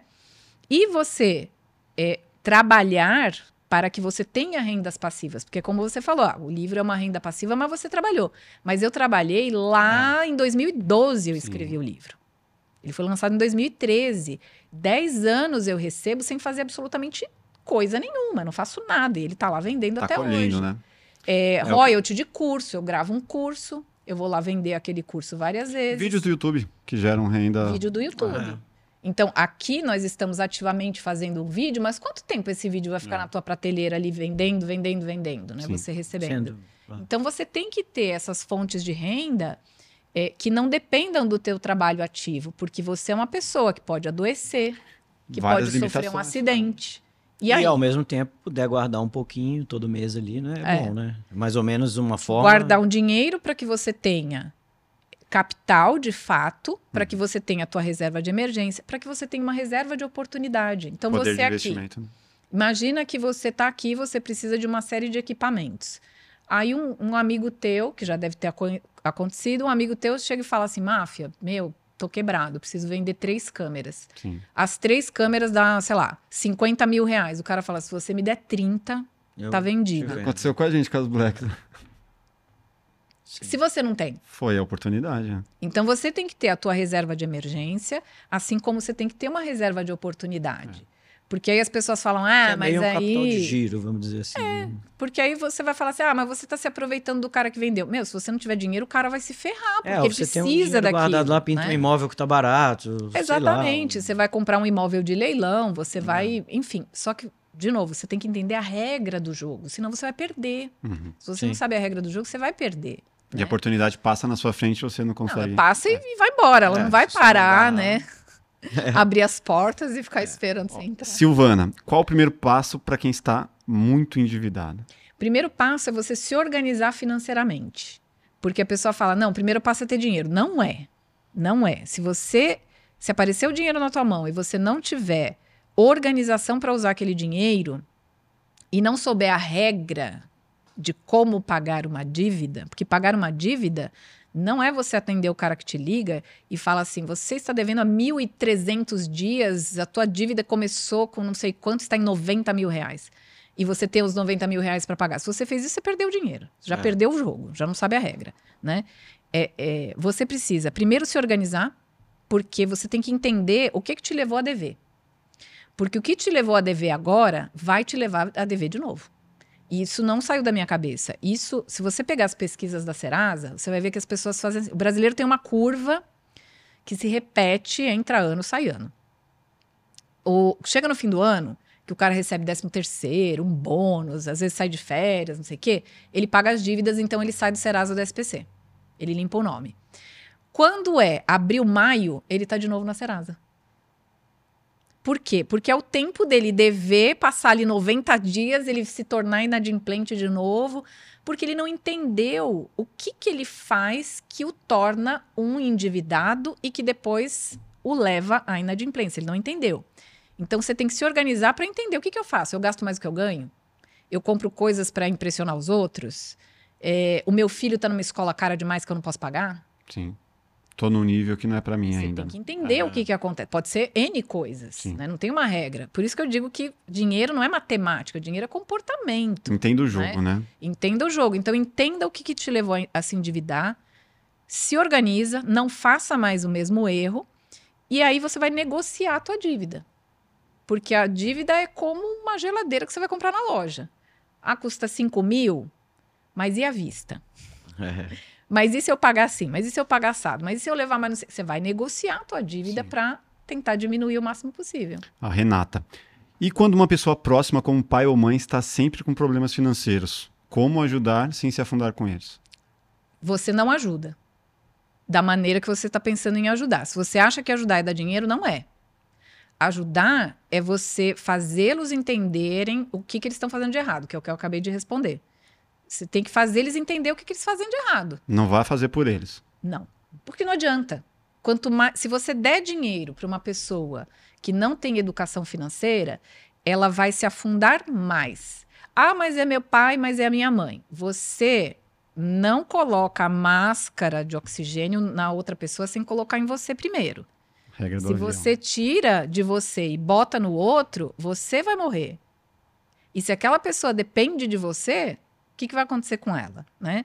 Então você não ajuda uma pessoa descontrolada com dinheiro, assim como você não ajuda um alcoólatra dando álcool. Você ajuda fazendo ele entender que ele tem um problema. Que é todo um uma caminho doença. que- você tem esse problema. Você não pode fazer isso. Ah, mas é só um Mas você não pode. Ah, mas o outro faz, mas o outro não tem o problema que você tem. Você é você, né? Como a mãe da gente dizia, você não é todo mundo. Então é isso, é- é fazer entender, é educar. Ah, mas eles não querem ouvir, ah, mas ele- aí é uma questão dele, você não vai salvar quem tá se afogando se você não sabe nadar, É. né? E a última aqui, o Kleber. Sei que abrir negócio em família é complicado. Qual o caminho certo para não prejudicar a relação? Não abra, talvez? É melhor não. Mas você sabe Dá pra que- abrir, sim. Dá, dá pra Também abrir. dá. Tem, tem uma porcentagem, eu não vou me lembrar agora de cabeça, mas tem uma porcentagem muito grande de empresas familiares no Brasil. É uma porcentagem muito, muito grande que, se eu não me engano, beira os 80%. Hum. As empresas familiares. Caramba, tudo isso. É muita coisa. Uhum. É muita coisa. Então, não dá para dizer que não funciona, né? Funciona. Mas existem regras. Eu acho que a regra número um é você levar um negócio como, de fato, um negócio. Então, por exemplo, tem gente que fala assim: ah, eu quero abrir um negócio com os meus primos. É, mas eles não aceitam fazer um contrato. Não abra. Não faz. né? Não faz. Já Porque começa que as regras não vão estar. Estipula as regras. e vai Então, se você fosse abrir um negócio com qualquer outra pessoa, você não faria um contrato? Porque então você não pode é, excluir os fundamentos de um negócio. Tem que ter um contrato, tem que estar definido quem faz o quê. Não pode misturar o dinheiro da empresa com o dinheiro pessoal. Várias Ah, vou coisas. fazer uma pergunta pessoal, então. Você tem um contrato com o El? Tenho, Tem? tenho. Olha que da hora. Tenho um contrato. o nosso contrato O El, o social o El, é esposo meu marido, é, nós somos sócios. Que o pessoal não sabe, né? A gente tem é, um contrato social Aham. e ali estão as regras. Ah, que ali estão as regras do contrato. Uhum. E fora isso, nós temos outras regras é, de convivência, porque esse é o problema. Quando você tem intimidade demais com uma pessoa, você acaba excluindo várias coisas, porque ah, não precisa, é fulano. É, É, não preciso dar satisfação, é meu marido. Marido e mulher, né? Tipo, né? é difícil. Vira um pé de guerra. É. Se você não tiver respeito, se você achar que só o teu trabalho vale que o do outro não vale, se você não cumpre horário, se você fala, olha, tal hora vai acontecer tal, é lógico que tem imprevisto. É, muitas vezes a gente combina de fazer tal coisa e na hora não dá, nem para mim, nem para ele. OK. Mas se você começa a abrir exceção demais, vira bagunça. Sim. Então, a gente tem é, regras que a gente precisa seguir, porque eu penso assim, Que não necessariamente estão escritas, mas vocês sabem entre De o outro, convivência. de convivência. Exatamente. Respeito em primeiro lugar, às vezes. né? Exatamente. Então eu penso assim: se fosse o meu chefe, eu ia responder desse jeito? Porque quando eu trabalhava para os outros, eu respeitava. de- Hoje já virou baderna, né? Hum. Mas eu respeitava o meu chefe. Meu chefe, eu, eu falava, gente, eu não posso responder, porque esse homem tem o poder de me botar no olho da rua e eu não quero ser mandado embora, né? Sim. Então hoje eu falo, bom, eu responderia assim pro meu chefe? Não. Eu falaria assim com o meu cliente? Porque hoje quem tem o poder de, de me demitir são os meus clientes. Sim. Eu falaria assim com o meu cliente, né? Não. Então a- gente tem que levar essas regras de, de convivência para dentro do, do, do nosso local de trabalho, né? Meio que dividir, uma coisa muito difícil é você dividir o que, que é pessoal do que, que é profissional, né? Então, se você eh, deixar, você tá o tempo todo falando de trabalho. Até quando você sair para jantar ou para ir ver um filme. Você só tá falando de trabalho. É difícil, né? É difícil. Ainda mais porque a gente trabalha junto. Sim. né? Então, ah, às vezes, a gente precisa dar um, um- um tempo ali e dizer, não, isso aqui, isso aqui a gente vê amanhã. Isso aqui a gente vê amanhã. Porque você tá com a pessoa ali, você quer adiantar, né? Sim. Ó, vamos já ver. Vamos não, não, aproveitar amanhã a gente fala. Às vezes ele fala assim, não, não, não. Amanhã você me fala isso aí, não quero nem saber agora. Amanhã você me conta. E às vezes ele tá ali, não, porque eu digo, não, não, não. Deixa para amanhã. Calma. É. Agora não, calma aí. Vamos dar, é. Então você tem que ter essas, essas regras, né? E, e outra coisa é que a gente não tem aquela cultura seu dinheiro, meu dinheiro. A gente não tem isso. É o nosso dinheiro. Então, se um ganhar dois e o outro ganhar dez, os dois ganham doze. Sim, a soma da empresa. É a soma. Uhum. Não importa. Né? É o nosso dinheiro. Então não tem aquela coisa, eu ganhei, eu gasto como eu quiser e você faz o que você quiser com o teu dinheiro. Para mim não funciona. Para mim não funciona. Na minha casa não tem isso. Então, se a gente quer comprar tal coisa, vem cá, vamos comprar tal coisa? Vamos, não vamos? Por que nós vamos? Por que, que nós não vamos? O que, que vem primeiro? De repente não é nem o que ele quer, nem o que eu quero. É o que precisa. Que é melhor pra gente, né? Que é melhor É. pro todo. Então, isso precisa. E outra coisa também que é uma dica legal para as pessoas é assim, por exemplo, nós dois trabalhamos juntas, nós dois somos empresários, então a gente trabalha no nosso negócio. Eh, se ele fica doente, automaticamente vai me tirar um pouco do trabalho. Porque quem vai cuidar dele? E a mesma coisa comigo. Então, o que, que a gente sentou e conversou que as pessoas não fazem? A gente precisa ter seguro. Hum. A gente precisa ter seguro contra doença grave, a gente precisa ter um seguro de vida. Porque não é se eu morrer. Eu Vai, vou morrer, é. né? Então a gente, a gente tem um seguro de vida, ele tem um seguro de vida que eu sou a beneficiária, eu tenho exatamente o mesmo valor que ele é o beneficiário. A gente tem seguro de doença grave. Então, se ele fica doente, ele não vai poder trabalhar, eu também vou ter que diminuir o meu ritmo. Eu preciso ter esse dinheiro. E muitas vezes, quando você vai falar isso em família, você fala: ah, o que? quê? Você tá, que, tá torcendo para que eu morra, tá de Ah, olho nas minhas pegar minha coisas. É. Quer pegar o que é meu. Então, a gente tem que ter essa cultura de falar de, de dinheiro, né? De, de pensar na, na sucessão. Você morre, fica com quem, eu faço o quê, eu morro, o que, que você faz. Porque eu não trabalhei tanto agora para depois virar purpurina É. né? É, então, isso foi uma coisa também que eu aprendi com, com o meu avô, né? Porque meu avô dizia que o governo sempre ganha, então você tem que se proteger do governo, porque ele não vai te proteger. Então, por exemplo, quando meu avô faleceu, foi a coisa mais fácil do mundo, foi a sucessão de tudo que ele deixou. Porque ele já tinha feito doação em vida com usos e frutos dele. Automaticamente passou tudo para minha avó, que fez exatamente a mesma coisa, doação com usos e frutos dela. Quando minha avó faleceu, já estava tudo pré-determinado. Não teve briga, não teve quebra- quebra-pau, não Que teve é- nada. Que é muito comum acontecer, né? Não teve Normalmente é o que mais acontece. gasto com Tem que pagar o ITBI. um mundo de coisa. Já Já tava, fica louco. fica maluco. É, não precisou fazer escritura e não sei o quê. Então, é- era isso, né? Meu avô dizia: se, se protege do governo, senão eles vêm e pegam o teu dinheiro. E essas coisas as pessoas não querem falar, né? De- do, do que vai acontecer se ficar doente, do que vai acontecer quando morrer, né? Isso é muito importante, porque às vezes você trabalha a vida inteira e os teus filhos ficam pobres porque perdeu herança, porque não tem dinheiro para fazer um inventário, porque não tem conhecimento, porque teu o imóvel estava né? todo enrolado, porque você morreu e deixou dívida. As pessoas têm um, um, sei lá, uma lenda urbana que, ah, não, morri, acabou a dívida. Não, Não. acabou nada. Não acabou coisa nenhuma. Você está deixando uma tremenda dor de cabeça para tua família. E ninguém quer falar sobre isso, mas precisa. É, voltando na, na- lá no início, educação na infância. Você é a favor ou não de mesada para criança? Eu sou super a favor de mesada, É. mas eu, eu sou a favor de mesada com responsabilidade. A mesada é uma é um educacional. A mesada não é para se aparecer que eu dou mais para o meu filho do que o meu vizinho. Isso é burrice, né? Para falar o português bem claro. Eu não curto mesada. Então, a mesada é educativa e eu te- vou te dizer por quê. Porque vamos supor, você vai com as suas três filhas para o supermercado. Vou dar um exemplo prático do dia a dia de como você ensina educação financeira sem falar, vamos sentar aqui, minhas filhas, que agora eu vou ensinar as verdades da vida. Elas já não estão ouvindo mais nada, né?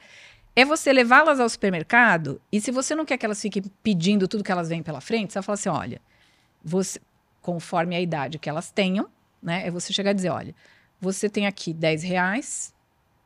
Você pode comprar tudo que você quiser. Você não precisa nem perguntar para mim. Compra tudo que você quiser.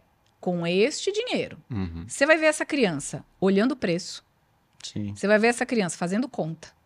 Você vai ver essa criança indo embora com esse dinheiro. Porque ela fala: Meu, não vou gastar. Sim. Peraí, né? E ao mesmo tempo é um instrumento de educação É. é, financeira que, que a gente aprende na prática. Então você abre uma conta para aquele adolescente ou criança, não sei. É uma forma dela entrar na vida financeira e Eu- a- e entender o que é o jogo, né? Então, eu, colab- eu concordo com isso. Só que eu, eu vou por um outro caminho. De que eu não vou dar o dinheiro para ela para que ela possa valorizar. Ela vai conquistar o dinheiro para que aí Mas sim. isso é a mesada. Porque a mesada não é de graça. Não, tem muita gente que dá o dinheiro. Ah, você não, tem- mas aí, é. aí, por isso que eu digo, a mesada é, uma medida educativa, não é eu mereço porque eu nasci, eu tenho que ter uma Então, mesada. Não, Mesada do Não. nada. Tipo, ah, tô. não, do nada não. É. O, o- Do nada, Do ninguém dá nada não, pra né? ninguém.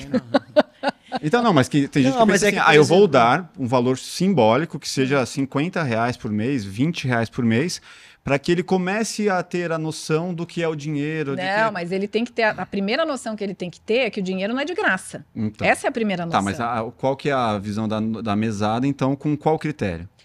Você tem que estabelecer os, os teus critérios de acordo com a tua filosofia de vida. Então, por exemplo, tem pais que chegam e dizem assim: olha, você vai ter aqui, conforme a idade, você vai ter que fazer essas três coisas.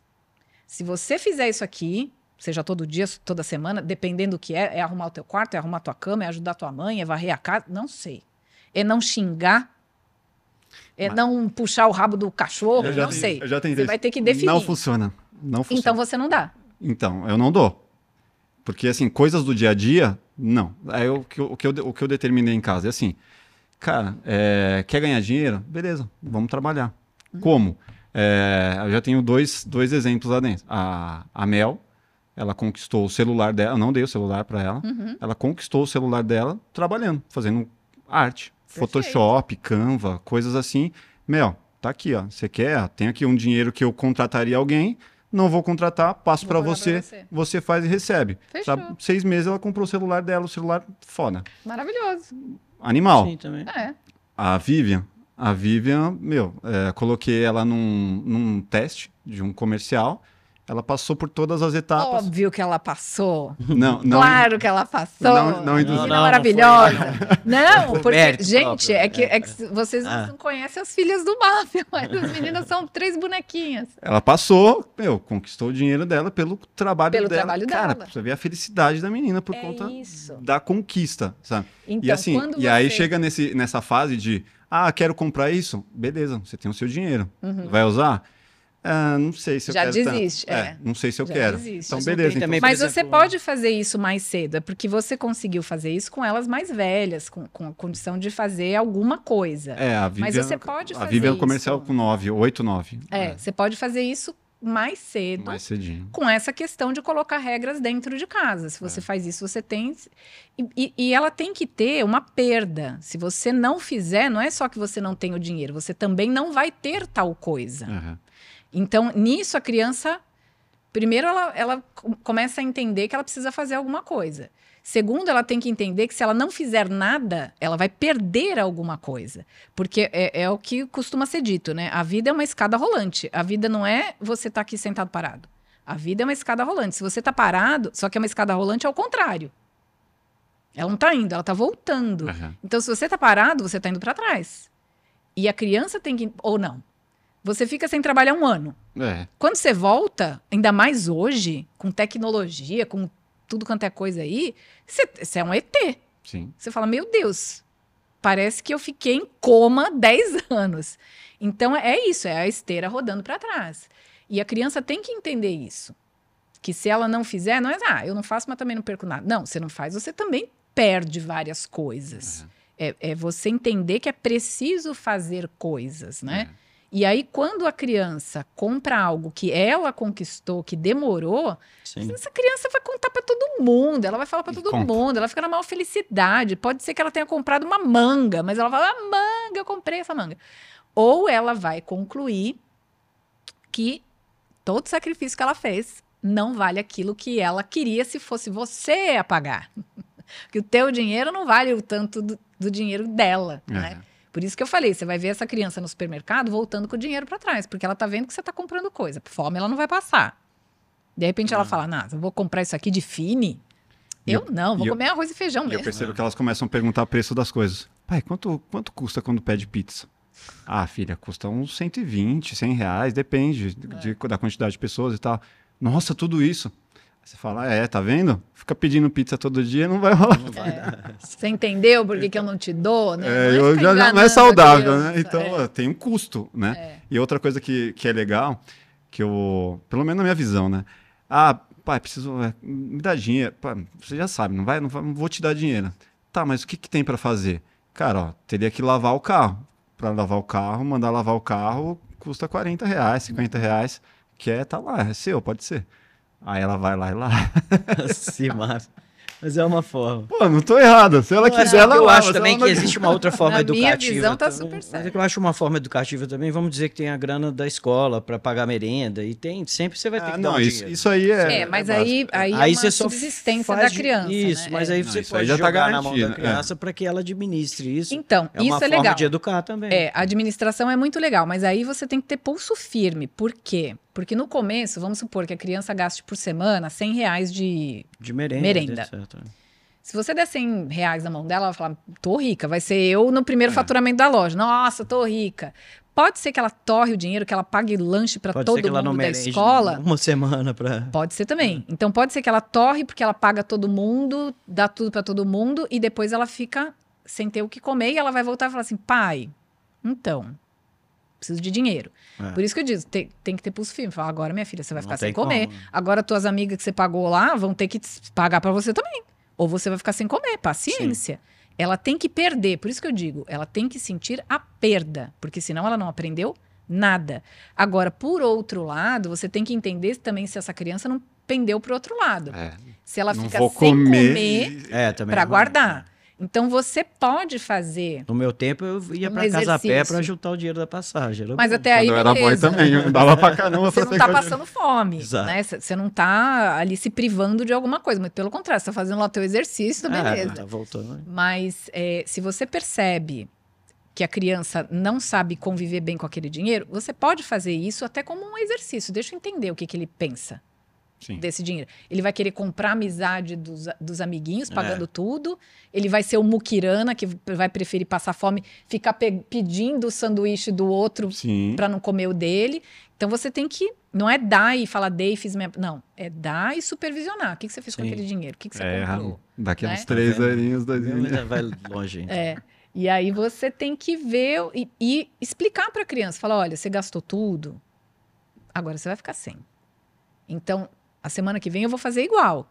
Você vai fazer igual? Eu vou te dar. Você vai fazer igual?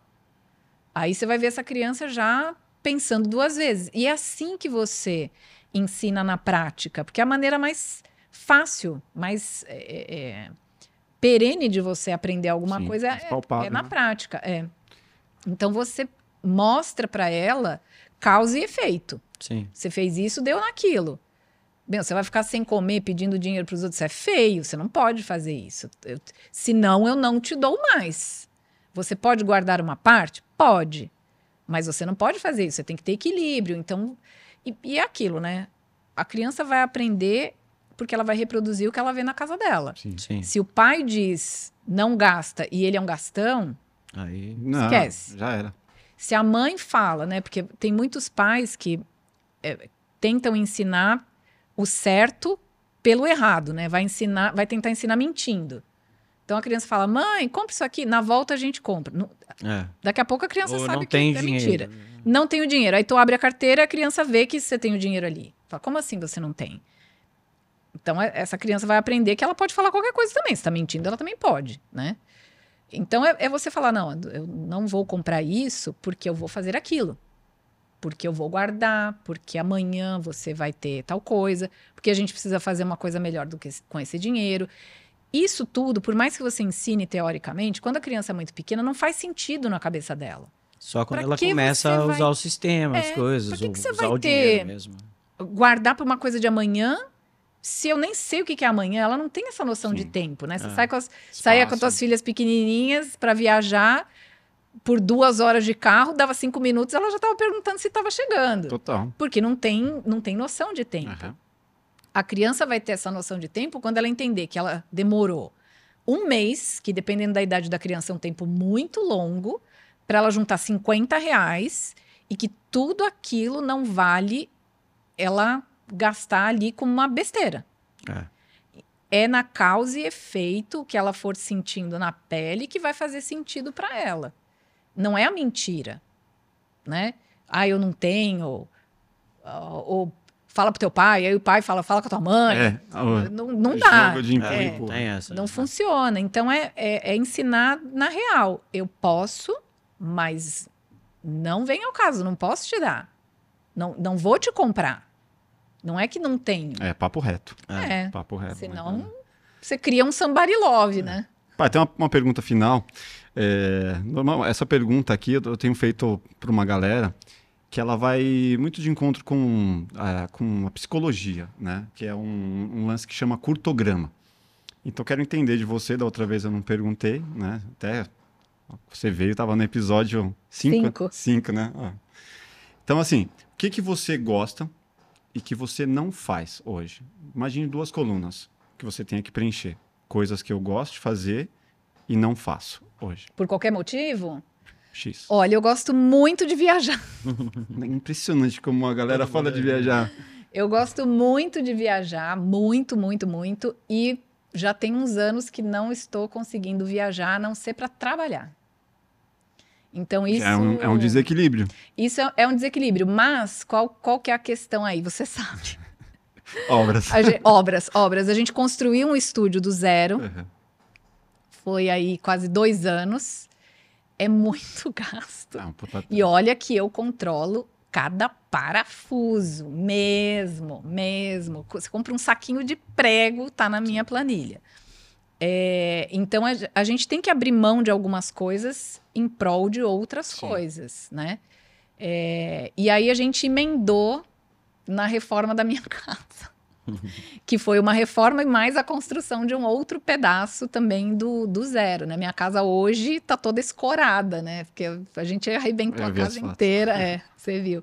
A, a casa tá toda escorada. Então a gente sabia que ia ter que escolher, né? O Uhum. que, que a gente quer. Então, como a gente, na pandemia, a gente não pôde viajar, né? Por motivos óbvios. Depois que voltou tudo, né? Que a gente falou, não, a gente precisa construir agora, né? Porque também a construção civil estava tudo parado. A gente já sabia que ia passar por esse período, né? Mas a gente já está planejando, assim, quando a gente terminar. A gente tá falando isso ontem. A gente estava falando, e aí, para onde a gente vai? Vamos para o Japão, né? Porque a gente quer muito ir para o Japão há, há bastante tempo. A gente quer ir para o Japão, porque não é ali na esquina, né? É. E eu não quero ir para ficar uma semana, pelo amor de Deus. Se me atravessa o mundo para ficar ali É. uma semana ou para ficar fazendo conta, né? Ah, isso Sim. pode, isso É. não pode. Então, a, a gente já está pensando, vamos para o Japão, o que, que a gente faz? Só Japão? Faz Japão e Coreia do Sul, né? O que, que a gente vai fazer?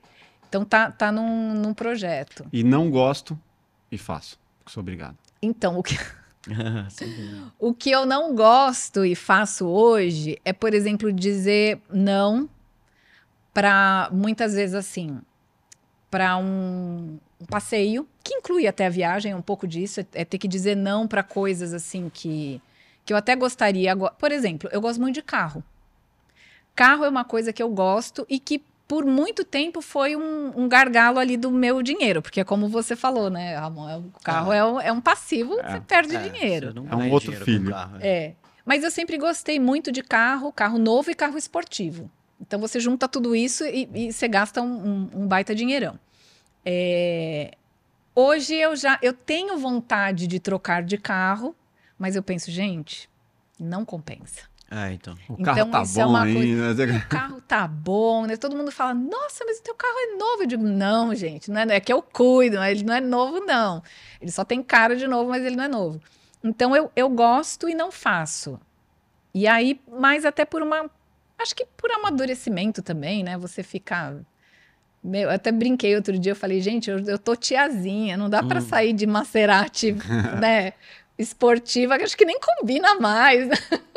então você fica Não, meio combina, assim. É, Combina, não sei. Qualquer carro esportivo Qualquer- combina. Combina, um. né? tá Pois feliz Não é ali meu dele. caso, não, que eu Mas aí também prefiro ter um carro mais simples. você veja, eu indo lá fazer compra no atacadão de é uma puta Porsche. nave, né? Ah, não, É, não então. combina. é. Então, né, eu acho que seria isso, assim, uma coisa que eu gosto e que não, não tô fazendo de uns anos pra cá é isso. Gosto de Muito carro, mais pela questão mais. econômica, né? De questão de, de É. você falar sobre isso o tempo todo, você entender que você vai comprar um negócio aqui que, puta, por, por ano, Não, vai desvalorizar não 10. nada, né? desvaloriza- Você não tá fazendo nada que você não gosta, porque eu acho que foi isso que ele perguntou, né?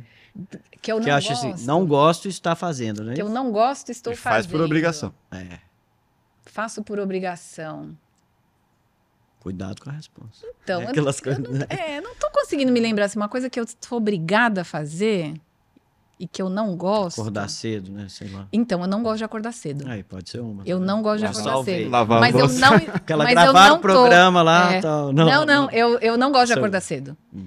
Eu não gosto de acordar cedo. Eu sei lá, as pessoas dizem, não, você se acostuma. Olha, eu estudei três anos entrando sete da manhã. Eu mais faltava do que ia. Pô, mas você tá Eu indo contra, perdi. contra a regra do- dos, É, que acorda dos, dos milionários que acordam 4 da manhã, tomam É, banho gelado. Do, do- É. Uma parte dos bilionários vem de herança, né, gente? Vamos ser sinceros. Então, é que eu acho que depois do advento da luz elétrica, você pode trabalhar. Eu trabalho, sei lá, 12, às vezes 14 horas. E, e a luz solar não me faz diferença. Tem gente que fala, não, Patrícia, faz diferença. Você tem que acordar mais cedo e tal. Eu não acordo também meio-dia, né? Eu não acordo super tarde. Mas, por exemplo, ontem eu fui dormir às 4 horas da manhã. Nossa. Eu acordei às 8 e 10. Eu falei, Foi cedo. Meu, pra quem, pra eu quem não- às quatro. mas eu falei, eu não preciso levantar agora. Eu tava cansada, eu tava morta. Mas, gente, eu tinha dormido um pouco menos de quatro horas. Eu falei, não, eu vou dormir um pouco mais. Então, mas acordar cedo, assim, lógico, se eu tenho que pegar um voo muito cedo, eu vou dar uma palestra, sei lá, 10 da manhã em Brasília, eu vou ter que madrugar, vou acordar 4 horas da manhã. Eu acordo, mas eu não gosto. É Tá isso. certo, é isso. Então É. foi certo. Maravilha, pô, obrigado, Paty. Animal o papo, obrigado. gente, nós falamos o quê? Seis horas a gente tá Sei aqui lá, foi um conversando. bom tempo, né? Não sei. Depois o Máfia dá umas cortadas. É, aí, né? não, vai ter que dar, porque a gente falou pra caramba. Nada, né? a galera gosta assim mesmo, é natural. É, eu super gosto de falar, eu não sei se vocês perceberam, foi bom, pô. Bom mas eu papo. gosto de bater papo, gosto de falar sobre dinheiro, né? Sobre, sobre todos os assuntos aqui que a gente falou hoje. Muito, muito legal estar aqui com vocês. Obrigada. Animal, obrigado. Deixa aí as suas redes sociais pra quem não te segue ainda. Ah, é, gente. Então, Instagram é arroba Patrícia Lages Oficial. Lages é com G. G de gata. Tinha uma apresentadora que falava: você tem que falar que Lages é com G de gata, para as pessoas entenderem. Patrícia Lages Oficial. O meu canal do YouTube é Patrícia Lages. Olha que coisa mais original, né? É. Meu, meu próprio nome. E eu tenho um blog ainda até hoje, né? Tenho um blog até Que hoje. eu fiz parte lá no início. Foi, é foi mesmo. Foi o Máfia que, que fez a, a carinha do blog. Ele era horroroso, né, no começo. Nossa, nem sei como é que eu tinha feito. Acho que Faz mais de Falei, 10 anos já isso. Faz, faz mais de 10 anos. Aí eu falei, Máfia, pelo amor de Deus, você tem que fazer um blog decente, porque ninguém tá me levando a sério. Aí você fez um blog super bonitinho, lá, super fácil, né? De... Foi no WordPress. Foi no. WordPress. É até hoje. É no WordPress. hein? É, no WordPress até hoje, que é facílimo lá. Tem lá o blog, que chama bolsablindada.com.br. Super sucesso, né? É. É. E, e você sabe que eu tenho audiência até hoje. Às vezes eu mesma fico, fico, gente, vocês ainda leem o blog? Tem uma, uma super audiência. Tenho, assim, um pessoal que gosta de ler mesmo, que é, é bem legal. Animal, obrigado. Pati, Ramon, deixe suas redes Vou falar sociais aí. Vibe Filmes BR no Instagram.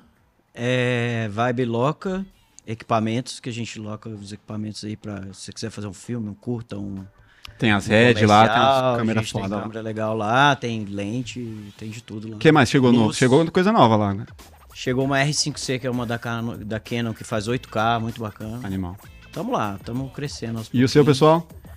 O meu pessoal, aí Ramon Abreu. ramonabreu.com.br. Tem lá um pouquinho dos meus filmes. Tá um pouco desatualizado, porque Casa de Ferreira espeta de pau, mas tá lá. Podem Mas, ver. mas o do trabalho tá em dia. Tá em dia. é tá isso aí dia, que tá dia, interessa. tá dia. Animal. E você, que não segue ainda, vai lá, plugado podcast em todos os lugares.